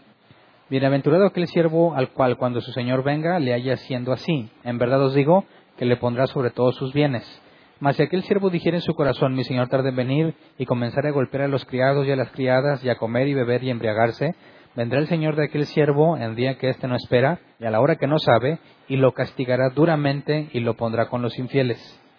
Aquel siervo que conociendo la voluntad de su Señor no se preparó ni hizo conforme a su voluntad, recibirá muchos azotes. Mas el que sin conocerla hizo cosas dignas de azotes, será azotado poco. Porque a todo aquel a quien se haya dado mucho, mucho se le demandará, y al que mucho se le haya confiado, más se le pedirá. Así que sufrirán el mismo castigo Hitler y una persona que no hizo lo que Hitler hizo. No, no van a ser lo mismo. Los dos van a estar ahí, pero no van a recibir el mismo castigo. Palabras de Jesús. En eso va a haber justicia. Pero entonces, ¿por qué nunca van a salir de ahí? Bueno, para empezar, ¿en qué consiste el lago de fuego? ¿Qué es lo que hace que el lago de fuego sea tan malo? ¿Porque hay fuego y te quema? Muchos dicen, cuando estábamos aquí a 40 grados, dicen, oh, aquí hace calor. Imagínate en el infierno. ¿Por qué? Porque dicen, pues si es el lago de fuego, pues va a estar muy caliente, ¿verdad? Pero no puede ser un fuego literal, porque para empezar no tienes un cuerpo físico, no te puedes quemar. Ahora, también el lago de fuego o el castigo eterno hace referencia a una oscuridad eterna. Si hay fuego no puede estar oscuro. Así que no puede ser que en el lago de fuego te quemes.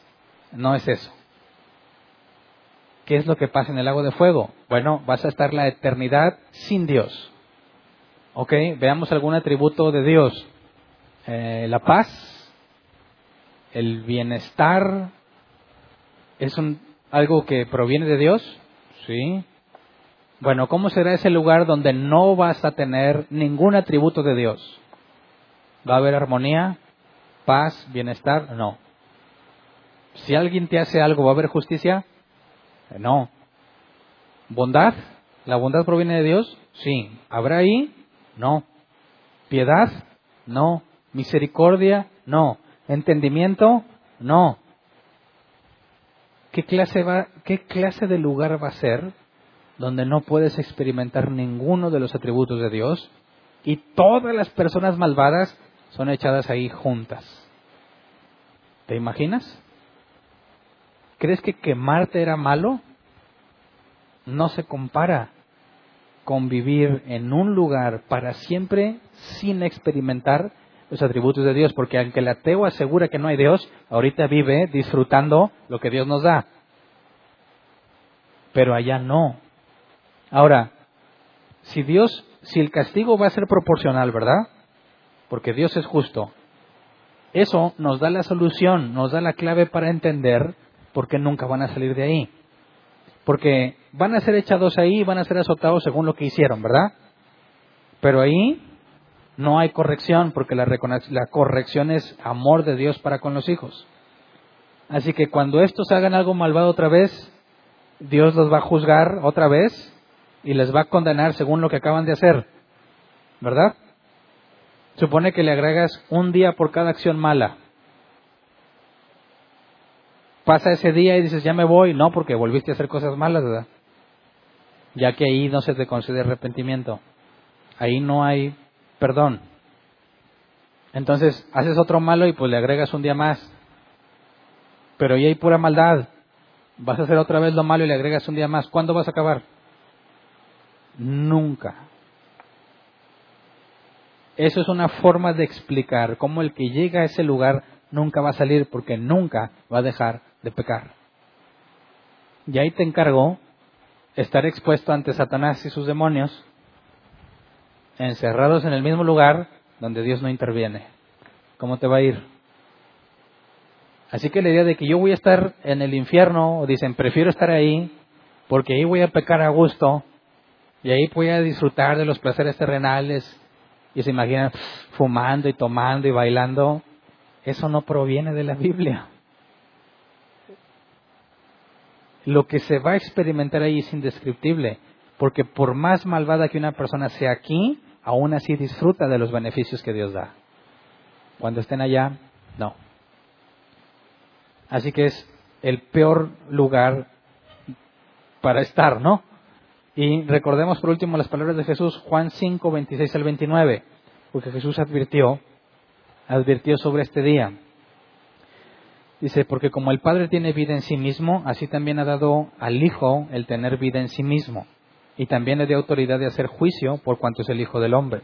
No os maravilléis de esto, porque vendrá hora cuando todos los que están en los sepulcros oirán su voz, y los que hicieron lo bueno saldrán a resurrección de vida, mas los que hicieron lo malo a resurrección de condenación. ¿Qué es lo que va a suceder aquí? Resurrección de vida, pues puedes estar en estas tres. Resurrección para condenación, aquí. Y con eso se acaba el capítulo. ¿Notaste que alguien pidiera misericordia? ¿Notaste que alguien dijera, por favor, no me lleven ahí? ¿Notaste que la gente se resistiera? No. ¿Por qué? Bueno, recordemos, estas personas, ¿qué clase de sentimientos tienen hacia Dios? Odio. ¿Verdad? ¿Querrían estar la eternidad con Él? No. ¿Alguien ah, yendo hacia el lago de fuego se arrepentiría? No, porque ellos no quieren nada con Dios. Aborrecen a Dios. Aborrecen la luz. Así que fíjate bien, siempre nos ponen la idea, muchas películas cristianas, que la gente cayendo en el infierno están, no, mientras caen, ¿verdad? Es falsa. Es falsa totalmente. Ellos no quieren saber nada de Dios. Aborrecen la luz. Así que ellos mismos van a querer estar en el lago de fuego. ¿Me explico? Por eso genera mucho conflicto en los cristianos cuando les hablan de un Jesús que le ruega a la gente mientras va rumbo al infierno, no vaya, no. Ay, pobre mi hijo. Háblenles, dice, eh, prediquen el Evangelio, que más gente no se vaya al infierno, como si Dios sufriera porque la gente se le va. No, ninguno de los que hayan sido elegidos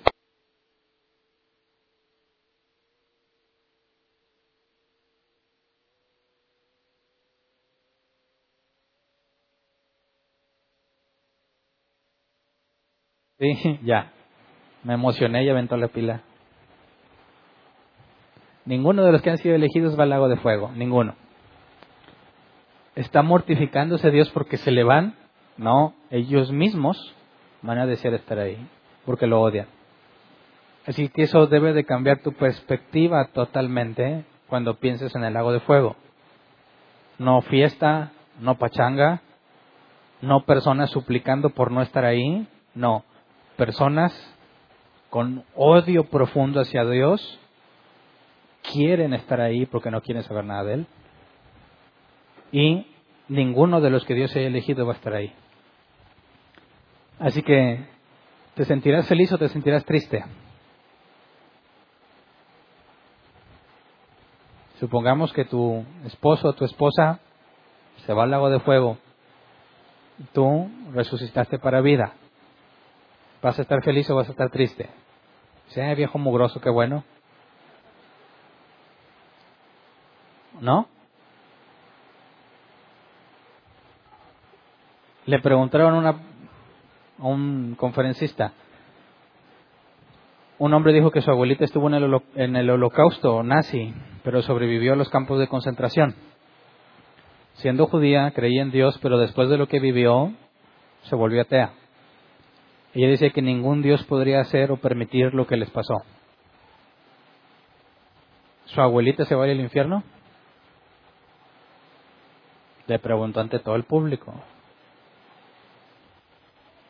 Si le contesta que sí, ¿qué vas a pensar? Pobre viejita, pobre abuelita, todo lo que sufrió y luego encima la manda al infierno. Esa es una pregunta diseñada para hacerte quedar mal si tú eres cristiano, porque este hombre que preguntó era ateo. Si dices que no, entonces estás negando la escritura.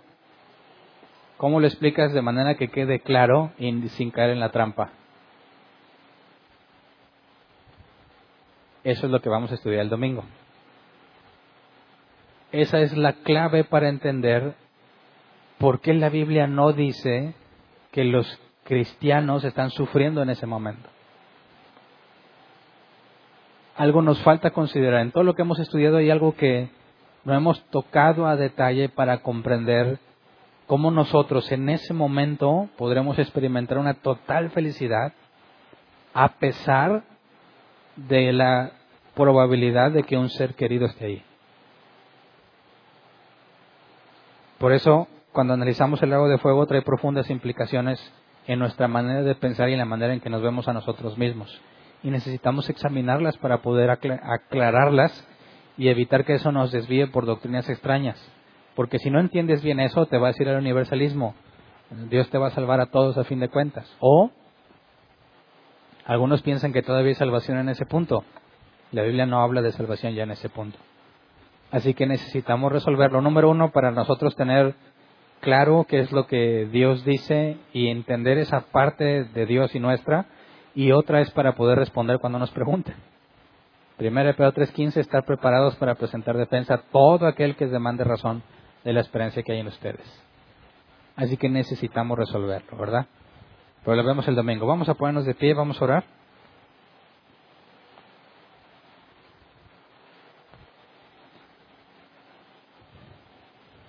En este capítulo es claro que el Dios amoroso que muchos predican es falso.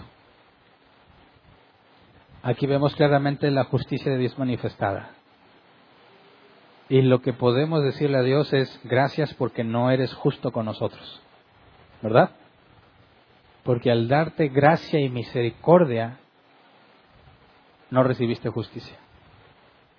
Y para que te haya dado gracia en lugar de justicia, no tuviste nada que ver tú, sino Jesús. Por medio de lo que Él hizo, no vas a ser juzgado según tus obras. Y eso debe de hacernos vivir agradecidos todas nuestras vidas, porque es totalmente inmerecido. Así que si a ti te crea conflicto ver al Dios de la Biblia y te asombra que no es el que tú pensabas, pídele perdón a Dios por idólatra. Porque si tú adoras algo que no es el Dios de la Biblia, eres un idólatra. Y hay muchos idólatras que se dicen cristianos que adoran a un Dios que no existe, que no es el que la Biblia dice. Así que vamos a orar, Señor. Permítenos entender con claridad cómo te reflejas, Señor, por medio de este capítulo, cómo reflejas tu justicia por encima de la misericordia. Aunque hemos visto, Señor, que en algunos casos tú darás misericordia, en este caso en particular, el día en que el juicio llegue no habrá misericordia para ninguno. Señor, enséñanos a conocerte como tú te has revelado a ti mismo. Permítenos desechar toda idea que ha sido puesta en nosotros que no proviene de ti. Toda imagen o creencia que tenemos acerca de cómo eres que no provenga de la Escritura, concédenos, Señor, que sea cada de nuestras mentes. No queremos servir a un Dios imaginario. Queremos servirte a ti, Señor.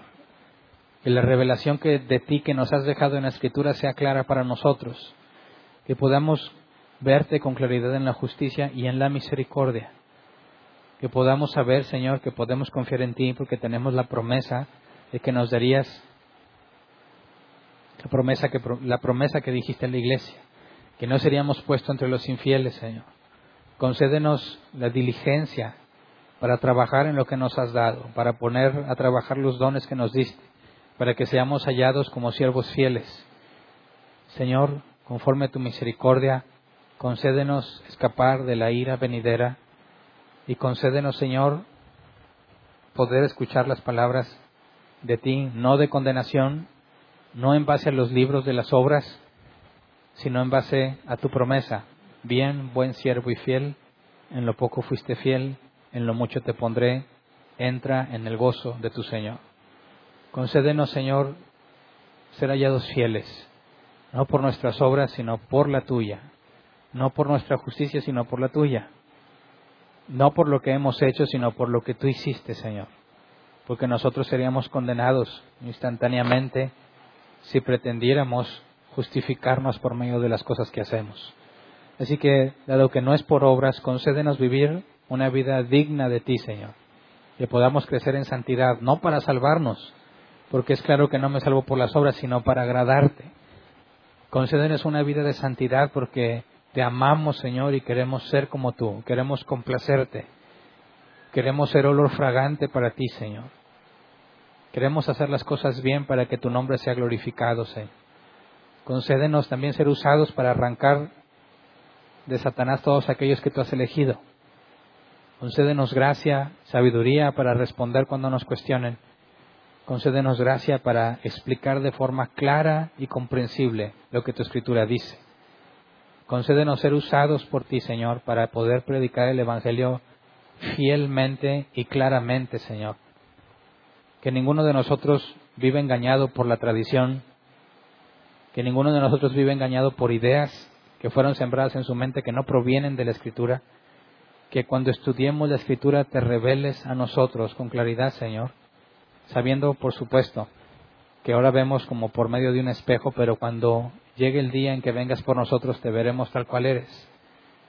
Concédenos la perseverancia para que a pesar de nuestras caídas y nuestros errores sigamos luchando en santidad, Señor, por parecernos cada vez más a ti. De antemano, gracias porque nos has dado misericordia y permítenos entender tu justicia, tu bondad, tu compasión y cómo la has revelado en la Escritura. Gracias de antemano. Amén. Pueden sentarse. Pasemos a la sección de preguntas. Si tienes una pregunta, levanta tu mano y me ayudan llevándote el micrófono. ¿Alguien?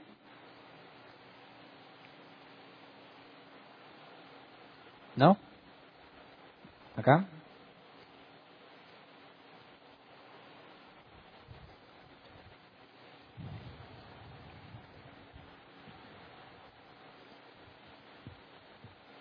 ¿No? No. ¿No ojalá. Ya. Sí, buenas noches. Pastor, ¿qué quiere decir cuando en el libro de Job dice, ah, Satanás dice de, de rodear la tierra y andar por ella.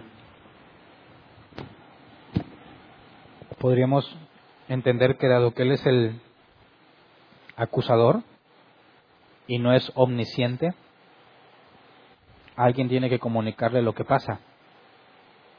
La Biblia es clara en que Satanás está organizado en principados, potestades, autoridades, etcétera, etcétera. Dado que él no lo sabe, pero él es el que acusa, tiene que tener un medio en el que se informe de lo que está pasando. Vemos, por ejemplo, que Satanás fue a Edén y tentó a Adán y Eva. Vimos que Satanás fue al desierto a tentar a Jesús. Dado que no es omnipresente, está en un lugar definido en un momento del tiempo. Y si quisiera hacer alguna actividad o enterarse, tendría que recorrer la tierra. Pero físicamente entonces podríamos entender que sí puede andar en la tierra, por lo que mencionabas de que Él está en el cielo y podría yo entender como que no, no puede o está imposibilitado de andar en la tierra cuando hay pasajes como los que tú mencionas y el que yo mencioné, en los que podemos entender que Él sí puede andar en la tierra. No, tiene acceso al cielo. Jesús, cuando regresaron los 70 que mandó a sanar, dijo, yo vi a Satanás bajar como un rayo. Satanás se dio cuenta de que algo pasaba y palabras de Jesús vino a ver qué onda. si Él es el príncipe de esta tierra, le dijo Jesús, si postrado me adorares, te doy los reinos y la gloria. Él tiene libre acceso a la tierra y libre acceso al cielo. Ok, entonces lo que no estás diciendo es de que estás solo en el cielo y no puede andar en la tierra. No, tú no dijiste eso. Yo quería contrarrestar la idea de que él no puede estar con Dios o no puede ver la Biblia, puede así porque le pasa algo, contrarrestarlo demostrando que si él está allá, él puede ver a Dios sin problema. Pastor, las personas que yo creo que vimos el mismo video que ahorita están de moda, de esas personas que incluso dicen palabras que normalmente no deberíamos decir y igualmente de alguna manera se expresan algún deseo para con Dios o alguna petición. Pero aún estas personas, pastor, tú eh, consideras que no están excluidas del versículo cuando Dios mismo dice, tendré misericordia de quien yo quiera tener misericordia.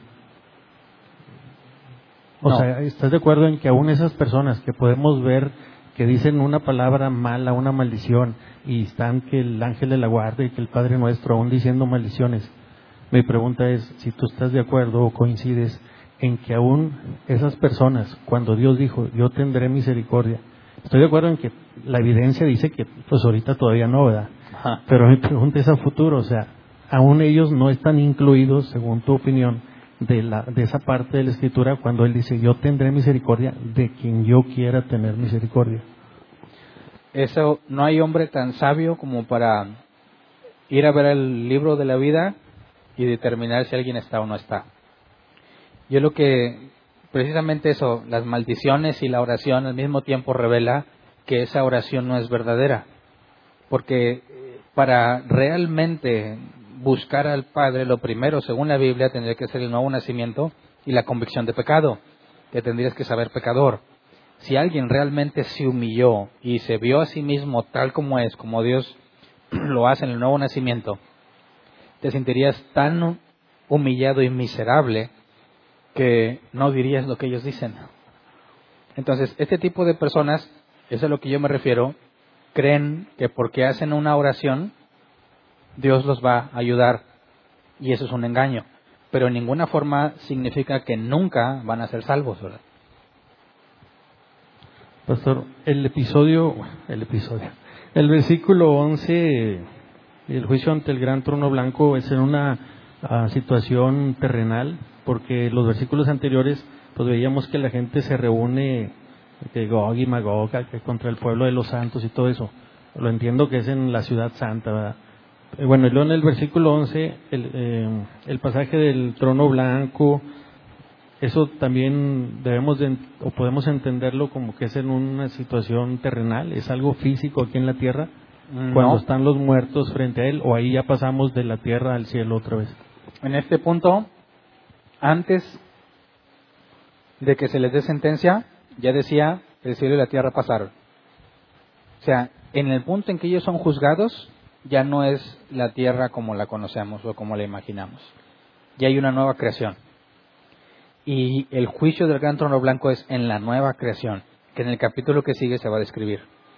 Pero ya no es una ciudad, no, nada que ver ya, porque justo cuando dice que se sentó el que iba, se sentó el que está sentado en el trono, delante del cual huyeron los cielos y la tierra, y no se halló lugar ya para ellos, eso implica que el cambio, o sea, primero sucedió ese cambio en la creación y luego el juicio. Las personas que se dice en el versículo 12 que son juzgadas según sus obras, pastor, no me quedó claro ahí, se, se supone o se entiende que son los, por así decirlo, los malos, los que no están en el libro de la vida. Todos Y, y en base a ese juicio son los azotes que van a recibir o algo así. son los que, perdón, Los azotes, digo, hablando del pasaje Ah. que nos mencionas. O sea, ¿qué tan malo fuiste? Es qué tan, qué tanto vas a ser azotado. ¿Es algo así? Sí, pero toda la humanidad, desde el principio de los tiempos hasta el fin, todos van a comparecer, todos los que no están en el libro de la vida. Todos van a ser juzgados según sus obras, lo que implica que hay niveles de castigo. Excluyendo a los que están en el libro de la vida. Los que están en el libro de la vida, No van a esos ser resucitaron antes y según el propio Apocalipsis, la muerte segunda no tiene efecto sobre ellos. Pastor, y es una, una pregunta del tipo que a veces tú haces también, ¿verdad? De retórica. Si Dios es omnisciente y no necesita apuntar nada para que no se le olvide, ¿qué necesidad tiene de que, aunque en una pregunta ya me lo habías respondido, o sea, que no es literal de un libro como nos lo dice la Biblia, pero pues si Él todo lo sabe y nada se le olvida, pues qué necesidad hay de que tenga libros y que se ponga a ver con Alex a ver qué tantas obras hiciste buenas y qué tantas hiciste malas. ¿Qué opinas de eso? Bueno, eso podríamos entenderlo como cuando Jesús dijo, creo que fue cuando oró para, antes de resucitar a Lázaro, dijo, Padre, oro, yo sé que tú me oyes, pero oro para que estos vean que tú estás conmigo. Así que nosotros no vamos a ser omniscientes, ¿verdad? Ni los resucitados son omniscientes. El libro de las obras es para enterarlos a ellos de los justos juicios de Dios, no porque Dios no sepa y los tenga que apuntar. O sea, la evidencia de justicia es para los que no la, ve, no la vemos, pero me estoy adelantando porque eso lo voy a contestar mañana. porque tendríamos que entender que todas esas obras, con lujo de detalle, escapan de la memoria incluso del que las vivió y el que las hizo. Si todo lo que tú has hecho estuviera escrito, y yo te dijera, a ver, el día tal de cuando tenías tantos años, qué tantas cosas malas hiciste, no vas a tener memoria. Sin embargo, ahí está escrito. Y cuando seas juzgado, Dios va a decir, o sea, no diría, bueno, pues todo lo malo que has hecho ahí vas. No, se te va a enterar de todo lo que se te acusa y luego vas a ser condenado. Es decir, lo que está escrito no es para Dios, sino para ti. Cuando dice que las obras de los santos o los justos son pasadas, son probadas como por fuego y que según van a recibir una recompensa, ¿eso viene más adelante, pastor? ¿O se supone no, que es algo que El comparecer ante el tribunal de Cristo tendría que ser antes de la venida, porque cuando viene ya reparte el gobierno. Gracias, pastor. ¿Alguien más?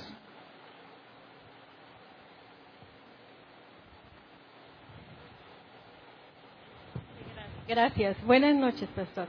Mire, En, en Lucas 16, 19 habla de habla del rico y Lázaro. el, el, rico pues, sabemos que se vestía de tal y, y Lázaro no tenía y deseaba las migajas, después los dos mueren y entonces el rico dice que está en el Hades, ya sabemos que está en la muerte, ¿verdad? Sí.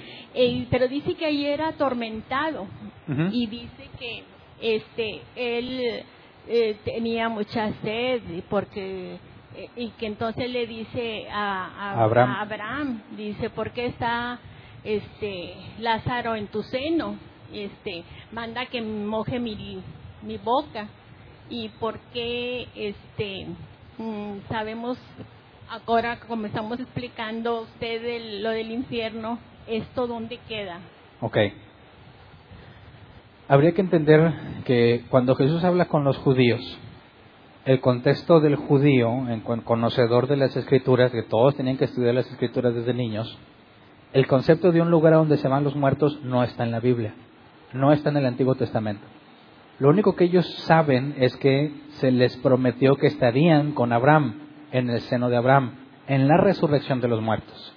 Así que leer esa parábola y tratar de meter una idea griega del lugar de los muertos es incorrecto, porque para ellos no había un lugar de los muertos. Eso está hablando de la resurrección. En la resurrección, unos serían avergonzados y otros estarían con Abraham. Así que no habla de un lugar a donde se van los muertos, sino de lo que sucederá en la resurrección de los muertos. Sí, mire, realmente duda no tengo, pero sí quería que si alguien después decía, dijo que no tuve infierno y aquí, pero yo lo, al leerlo y leerlo, sí entiendo que, que es este parábola y es cosa eh, como no tomarla literal, que es este como una, una un aproximado y es una prevención. Eh, eh, es una, sí, está ilustrándoles que lo que sucederá es irreversible. Está ilustrando, pero alguien puede decir, ay, aquí ya se habla del infierno, pero yo lo tomo como, pero quería que los demás oyéramos. Gracias. Ahí atrás había una mano levantada, ¿verdad?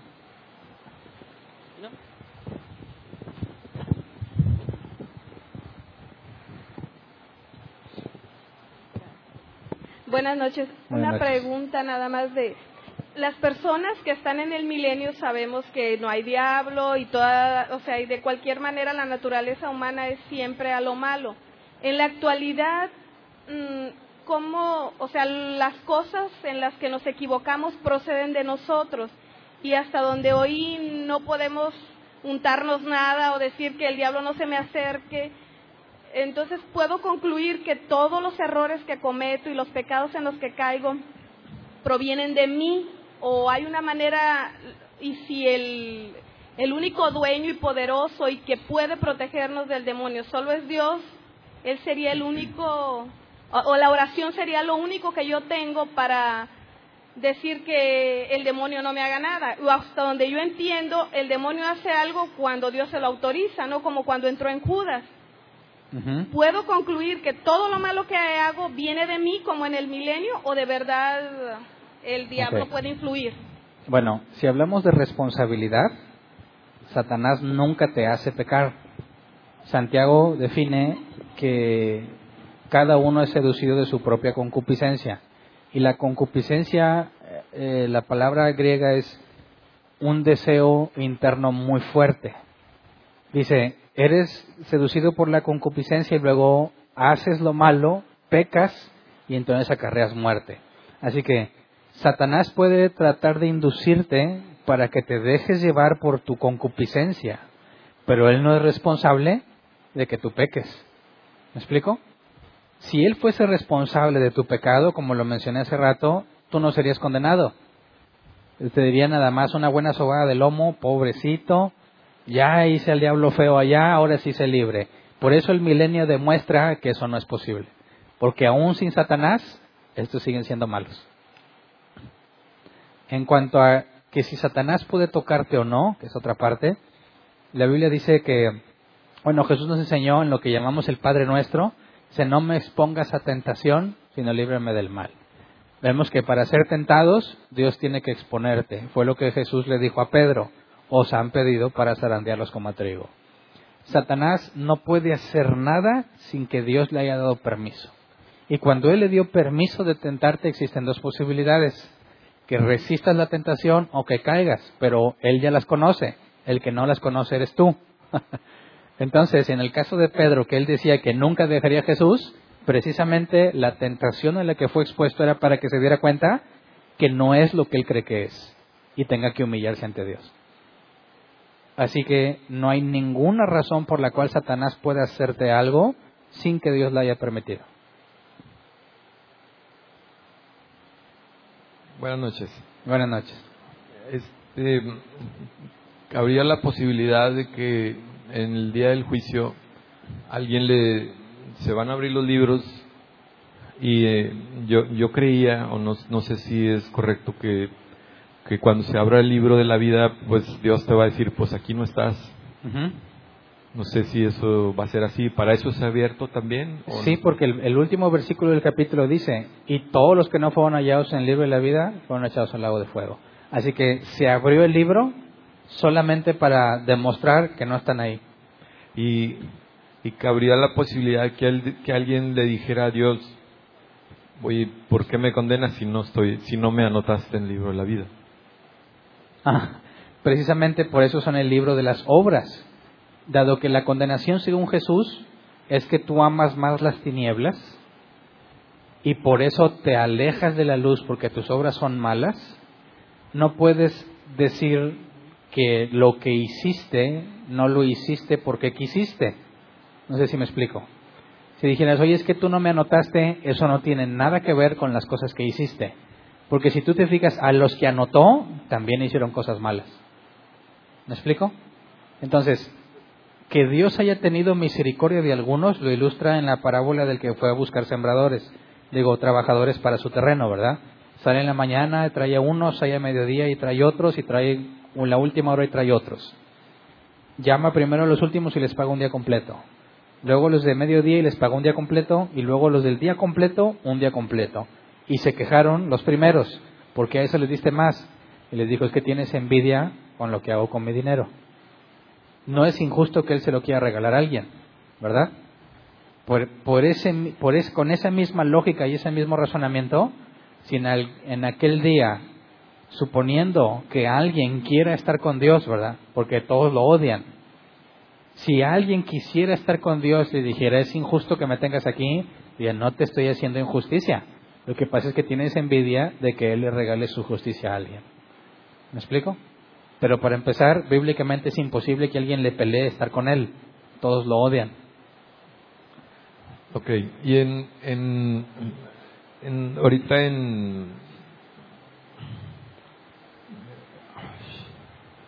en Romanos 1, del 18 al 23, que explica ahí que el... La revelación natural Sí, que nadie puede estar excluido de, que, de no conocer a Dios, porque la misma naturaleza se lo, se lo dice. Pero, este, y también nadie puede escoger lo bueno y lo malo, dejar de escoger lo bueno y lo malo porque su conciencia se lo dice. ¿Sí así lo entendí? La conciencia te avisa, tú la puedes ignorar, pero tu conciencia te acusa. El hecho de que tengas una conciencia que te acusa demuestra que eres un ser consciente y esa conciencia es más allá de tu naturaleza. Eso es lo que prueba es que hay algo La palabra es metafísico. No todo lo que existe es material. Hay algo todavía mayor a ti que te enseña y te ilustra que estás haciendo bien o mal. Y eso te debe de llevar a la conclusión de que hay algo por encima de ti que fuera de los procesos naturales te informa de la de lo moral o inmoral que estás haciendo cuando llevas a cabo una acción. No sé si me explico. Ok, sí. Pero ahí es donde la duda mía es, yo sé que la Biblia no se contradice, pero hay, a veces hay versículos que parecen contradecirse. Como en, en, si en, Romanos 1 nos dice que no hay forma de que no, no te des cuenta. Pero luego en, en Lucas 12 dice más el que sin conocerla la voluntad de Dios, ¿verdad? Entonces, ahí pareciera que ah. se contradice. No, porque estás hablando de cosas distintas. Una cosa es saber que hay un Dios y otra cosa es saber su voluntad. Hay muchos cristianos que saben que hay un Dios y no saben qué deben de hacer, ¿verdad? No conocen su voluntad, saben que hay un Dios. El caso que mencionas de Lucas es conocer la voluntad. No estás haciendo lo que Dios quiere que estés haciendo. Ah, eso es algo muy distinto a que digas no hay Dios yo puedo decir si hay un Dios. Mucha gente cree que hay un Dios, sin embargo no hacen la voluntad de Dios. Bueno, pero ahí en, Romanos 1 también dice que, o sea, sí, sí deben de saber que hay un Dios, pero también su conciencia le va a decir, ahí no sería conocer la voluntad. Es distinto, porque uno, uno apela al teísmo, a saber que hay un Dios, y Lucas habla más específico, saber qué es lo que ese Dios quiere de ti. Es como si dijera alguien, yo creo que hay un Dios, pero nunca me hablaron del Evangelio. Yo no sabía que tenía que hacer cosas según la Biblia, que tenía que humillarme, ser como siervo, nadie me explicó. Sabe que hay un Dios, pero nunca tuvo la siguiente revelación que se llama la revelación eh, especial, que no se le informó con detalle qué es lo que Dios quería. Por ejemplo, Judas sí lo sabía y lo negó. Pero quizás si te vas a cualquier otro, por ejemplo, Pilatos, reconoció, bueno, su esposa le dijo, este es un varón del cielo, tiene algo especial. Pilato pudo reconocer en cierta forma que había algo especial en Jesús. Quizás, como todos los romanos eran politeístas, sabían que habían dioses, pero desconocían la voluntad del verdadero Dios. Así que Lucas te refiere a un conocimiento específico de lo que debes de hacer y Romanos se refiere a saber si hay o no hay un Dios. Por eso no son contradictorios porque son sentidos diferentes. ¿Sí? Ok, gracias. ¿Otra pregunta? Buenas noches. Buenas noches. Yo tenía una pregunta, pero tiene relación con las ah. dos preguntas. Pensé que sí, pero ya se me olvidó. No, no, no. Pero tiene que ver con la armadura de Dios. En Efesios, la armadura de ah, Dios. En Efesios 6, 10 nos dice que por lo, por lo demás, hermanos míos, fortaleceos en el Señor y en el poder de su fuerza. Vestidos de toda armadura de Dios para que podáis este, estar firmes contra las acechanzas del diablo. Porque no tenemos lucha contra sangre y carne, sino contra principados, contra potestades, contra gobernadores de las tinieblas de este siglo, contra huestes espirituales de maldad en las regiones celestiales. Entonces aquí nos está diciendo pues que tenemos que estar armados con su palabra, ¿no? Ah, sí. Ahí se habla de lucha. ¿Pero en qué consiste esa lucha? Espiritual. ¿Perdón? En la lucha espiritual. Sí, pero ¿en qué, cuál es tu trabajo, cuál es tu trabajo, tu labor en esa lucha? ¿Le puedes hacer daño? No, no solamente vamos a soportar los dardos. Permanecer firme. Así es. Entonces, lo que tú conoces de esa armadura es algo mental para no ser movido por lo que Satanás propone. Y el, ejemplo máximo, claro, es Jesús. Satanás se presenta con tres propuestas. Si eres el Hijo de Dios, convierte las piedras en pan. Si no traes la armadura, dirías, pues sí, y lo harías, y entonces pecaste. Siguiente, eh, aviéntate, que al cabo la Biblia dice que no dejará que tu pie tropiece.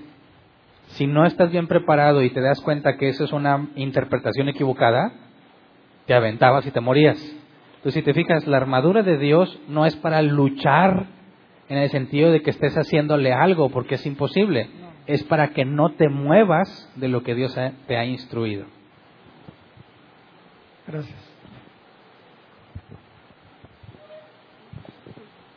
Este, yo nada más apunté una, una pregunta, pero mm, no me acuerdo exactamente qué, qué es lo que habló de la misericordia. Y y yo apunté, ¿cómo entonces debemos entender la misericordia de Dios que dice la palabra que es nueva cada día? Es, sí. ¿Es para los elegidos o para los... Eh, a lo mejor podemos también pedir misericordia para, para las personas que, que habla Dios, los malvados que Él abomina? Ah, ok. Bueno, para empezar, el salmista habla de las misericordias que son nuevas, ¿verdad? Y el salmista habla de una relación con Dios. Pero tendríamos que ir a recordar cómo es que Dios se revela a Moisés. Cuando Moisés le dice, muéstrame tu gloria, Dios le dice, seré clemente con quien quiera hacerlo y seré misericordioso de quien yo quiera hacerlo. Así que la misericordia de Dios es algo que Él decide tener cuando Él quiere tener. A sus hijos ha prometido misericordia. A los demás, no. No está obligado y Él la quiere si Él tiene misericordia si quiere. Por eso la revelación a Moisés es muy importante. Seré clemente con quien quiera hacerlo. Seré misericordioso con quien yo quiera hacerlo.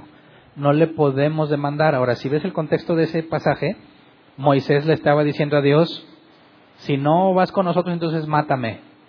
Le dijo Dios, no, yo voy a tener misericordia de quien quiera tenerla. Esa elección es de Dios. En su soberanía Él decide a quién tenerle misericordia y a quién no. Y la Biblia es clara de que Dios es paciente con los malvados, pero Romanos capítulo, creo que es el 8 o el 7, habla de que, no es el 2, por sus comportamientos, su obstinado comportamiento, acumulan ira para el día del juicio. Dios los tolera, los soporta, no les va a tener misericordia, pero hay un plan con todo lo que ellos están haciendo, con lo que Él permite. Por ejemplo, Faraón, Dios dejó que los egipcios durante 200 años hicieran muchas atrocidades y después en Romanos 8 tú ves cómo Pablo explica las palabras de Dios para con Faraón, para eso te levanté, para probar o mostrar mi poder en ti.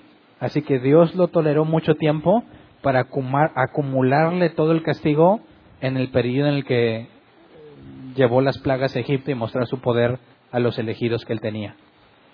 Así que la misericordia que es nueva cada mañana no es para todo el mundo, es para aquel a quien Dios ha querido dársela y no está obligado a dársela a nadie.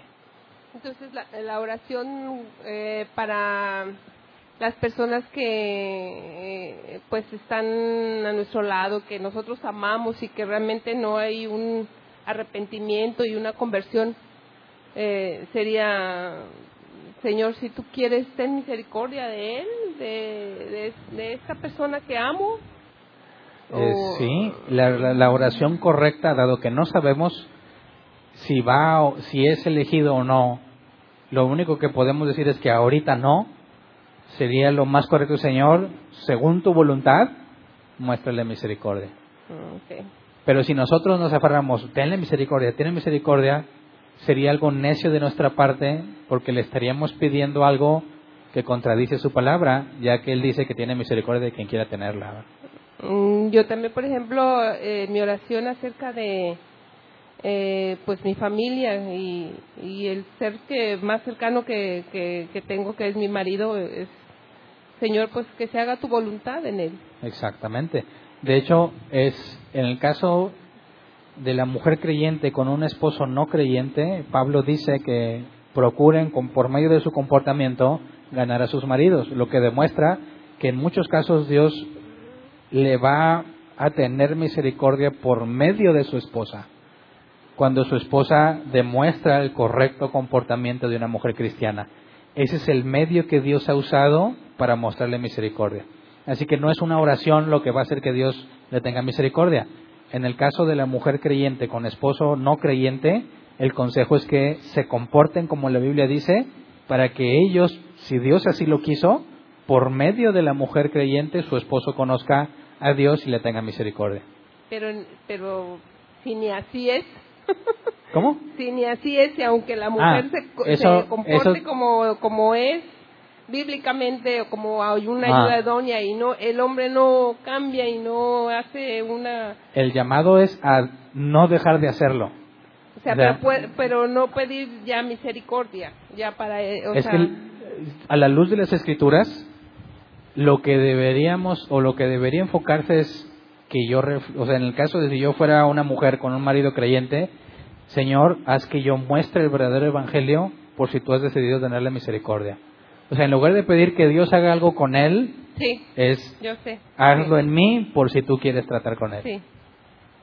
Ok. Gracias. ¿Alguien más?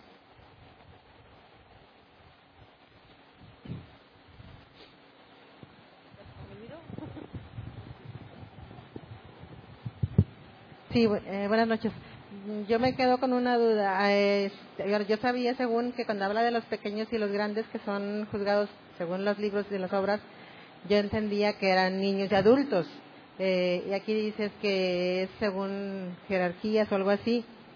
mi duda es, entonces, ¿a dónde queda lo que la palabra dice que Dios no hace excepción de personas o solamente aplica para los hijos? Ah, ok. Pero es que tratar de pensar en niños y adultos ahí tendría que ser bajo el criterio actual. Nosotros le decimos niño o adulto según eh, el grado de vejez, pero en la resurrección ese concepto ya no existe. Así que no puede haber niños y adultos como los conocemos.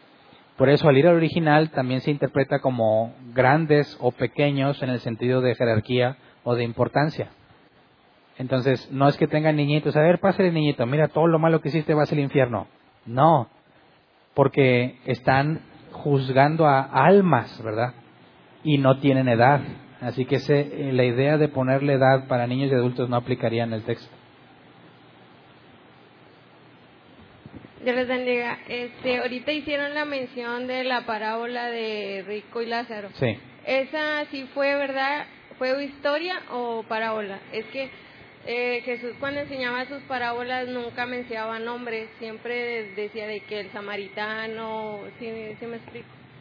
Bueno, si fue verídico. Si tú analizas, no, esa es la última de una serie de parábolas y estaba discutiendo con los fariseos y los maestros de la ley y está precisamente señalando comportamientos comunes en ellos. Es decir, el rico es el fariseo común, que eran personas pudientes que Jesús ya les había recriminado que diezman el comino y la menta, pero no se acuerdan de la misericordia, que le quitan a la viuda o no ayudan a sus padres con tal de cumplir con la ley.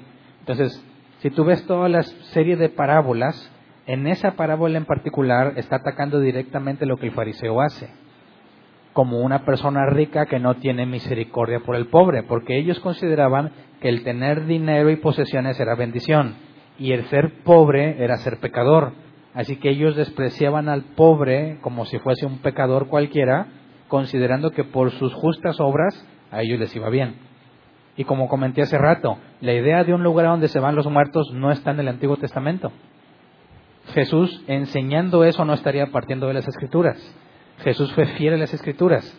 Así que la única referencia que hay en cuanto al destino del que muera es la resurrección ya que en todo el Antiguo Testamento se habla del muerto como alguien que no tiene conciencia. Entonces, si Jesús hablara de que los muertos tienen conciencia y están hablando, estaría dando información totalmente y radicalmente distinto a todo lo que el Antiguo Testamento dice. Este, se me vino a la mente, bueno, no sé si sean proverbios que también hace la mención de el Seol y el Avalón. O el Avalón es lo mismo que Hades o que dice que nunca se sacian, algo así. Bueno, el Seol es pozo y el lavadón, el lavadón no me acuerdo qué es, pero no es entendido como un lugar al que van los muertos. Ah. Porque si tú, supongamos que fuera un lugar al que van los muertos, ¿qué haces con todos los demás pasajes que dicen que el muerto nada sabe y el muerto no alaba a Dios? ¿Cómo explicarías que están en lugar, pero al mismo tiempo no saben nada ni tienen conciencia? no tendría sentido. Por eso entendemos todo lo que es el contexto hebreo, la muerte era un lugar donde no tienes conciencia simplemente. Gracias. ¿Alguien más?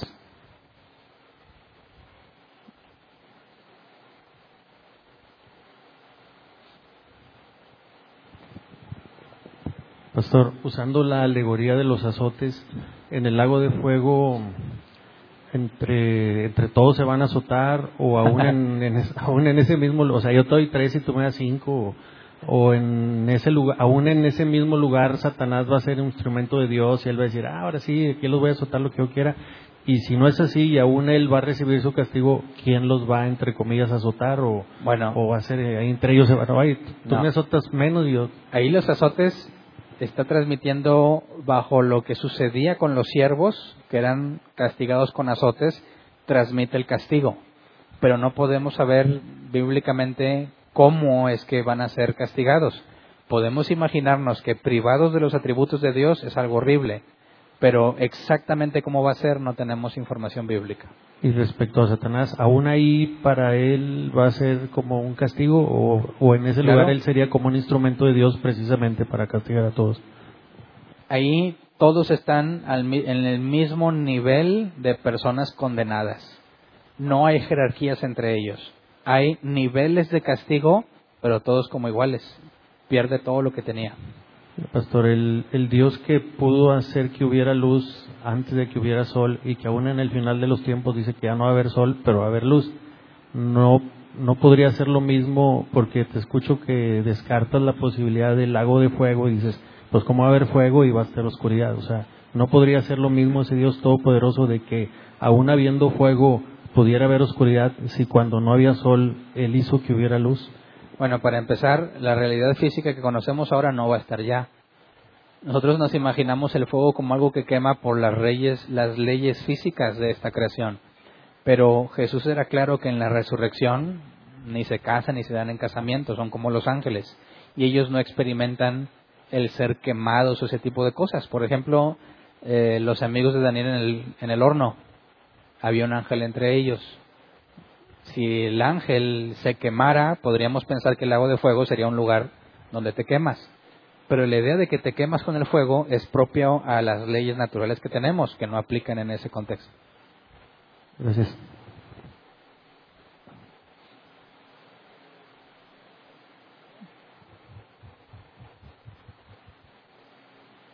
¿Listo? Así. Es solo para, bueno, para preguntar en cuestión de lo que ahorita se estaba hablando de lo que pasa después de la muerte o el estado intermedio, como muchos le dicen. Eh, hay versículos como en 2 de Corintios 5 y perdón, y Filipenses 1 donde da a entender que por lo menos se habla solamente en cuestión de creyente, ¿verdad? De que después de ahí sí hay algo. Un ejemplo, la, la de Filipenses como me tocó en el campamento, pues fue algo que leí muchas veces eh, Filipenses 1.23 donde dice, porque de ambas cosas estoy puesto en estrecho, teniendo deseo de partir y estar con Cristo, lo cual es muchísimo mejor, pero quedarme en la carne es más necesario por causa de vosotros.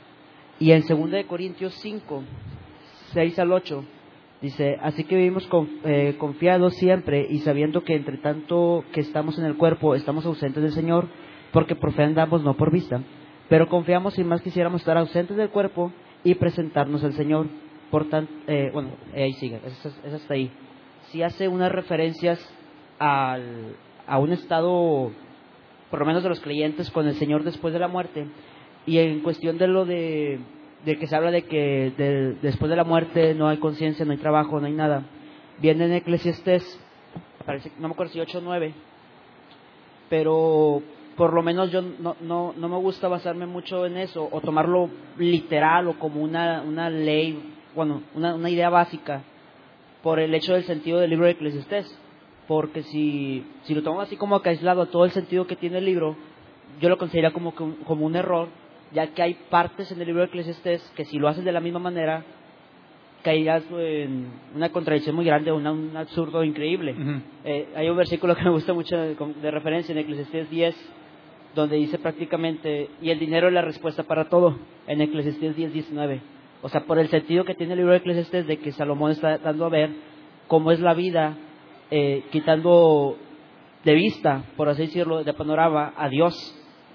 Por eso no, no, no me baso mucho en esa idea de, de después de la muerte, tomando solo en cuenta Eclesiastes, y habiendo pasajes en estos que, que dan a entender implícitamente, o como, como lo quieran ver, que después de la muerte, el, por lo menos el creyente está con, con Cristo.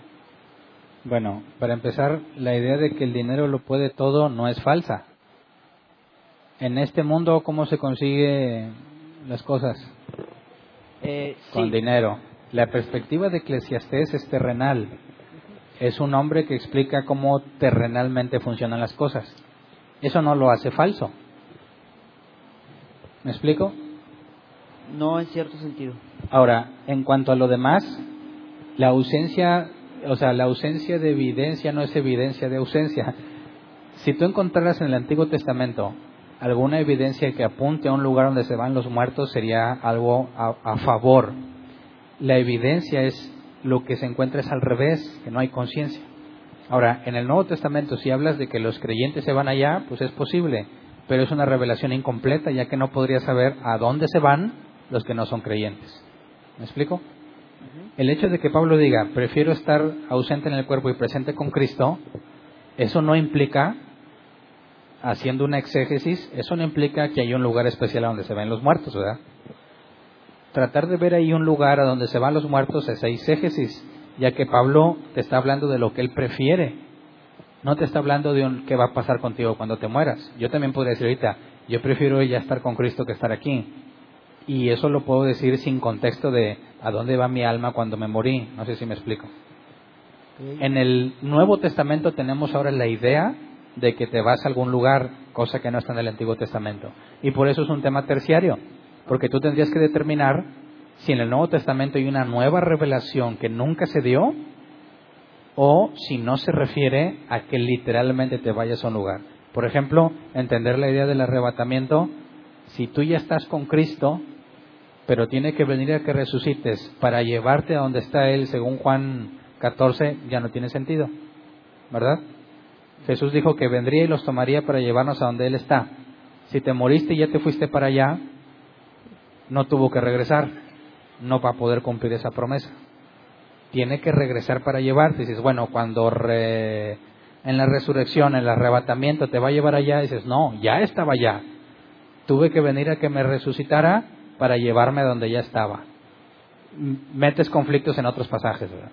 Por eso, dado que no hay un pasaje que diga claramente lo que pasa en el Nuevo Testamento, es un tema terciario. Pero sí tenemos con certeza que en el Antiguo Testamento no existe la idea de un lugar a donde se van los muertos están en el pozo y pierden conciencia. Ya de ahí, la que creas que resuelve más problemas, pues eres libre, ¿verdad? A mí me genera más conflictos. Pero bueno, cada quien. Perfecto. Muy bien, ya no hay más preguntas, ¿verdad? ¿Avisos? ¿Hay avisos?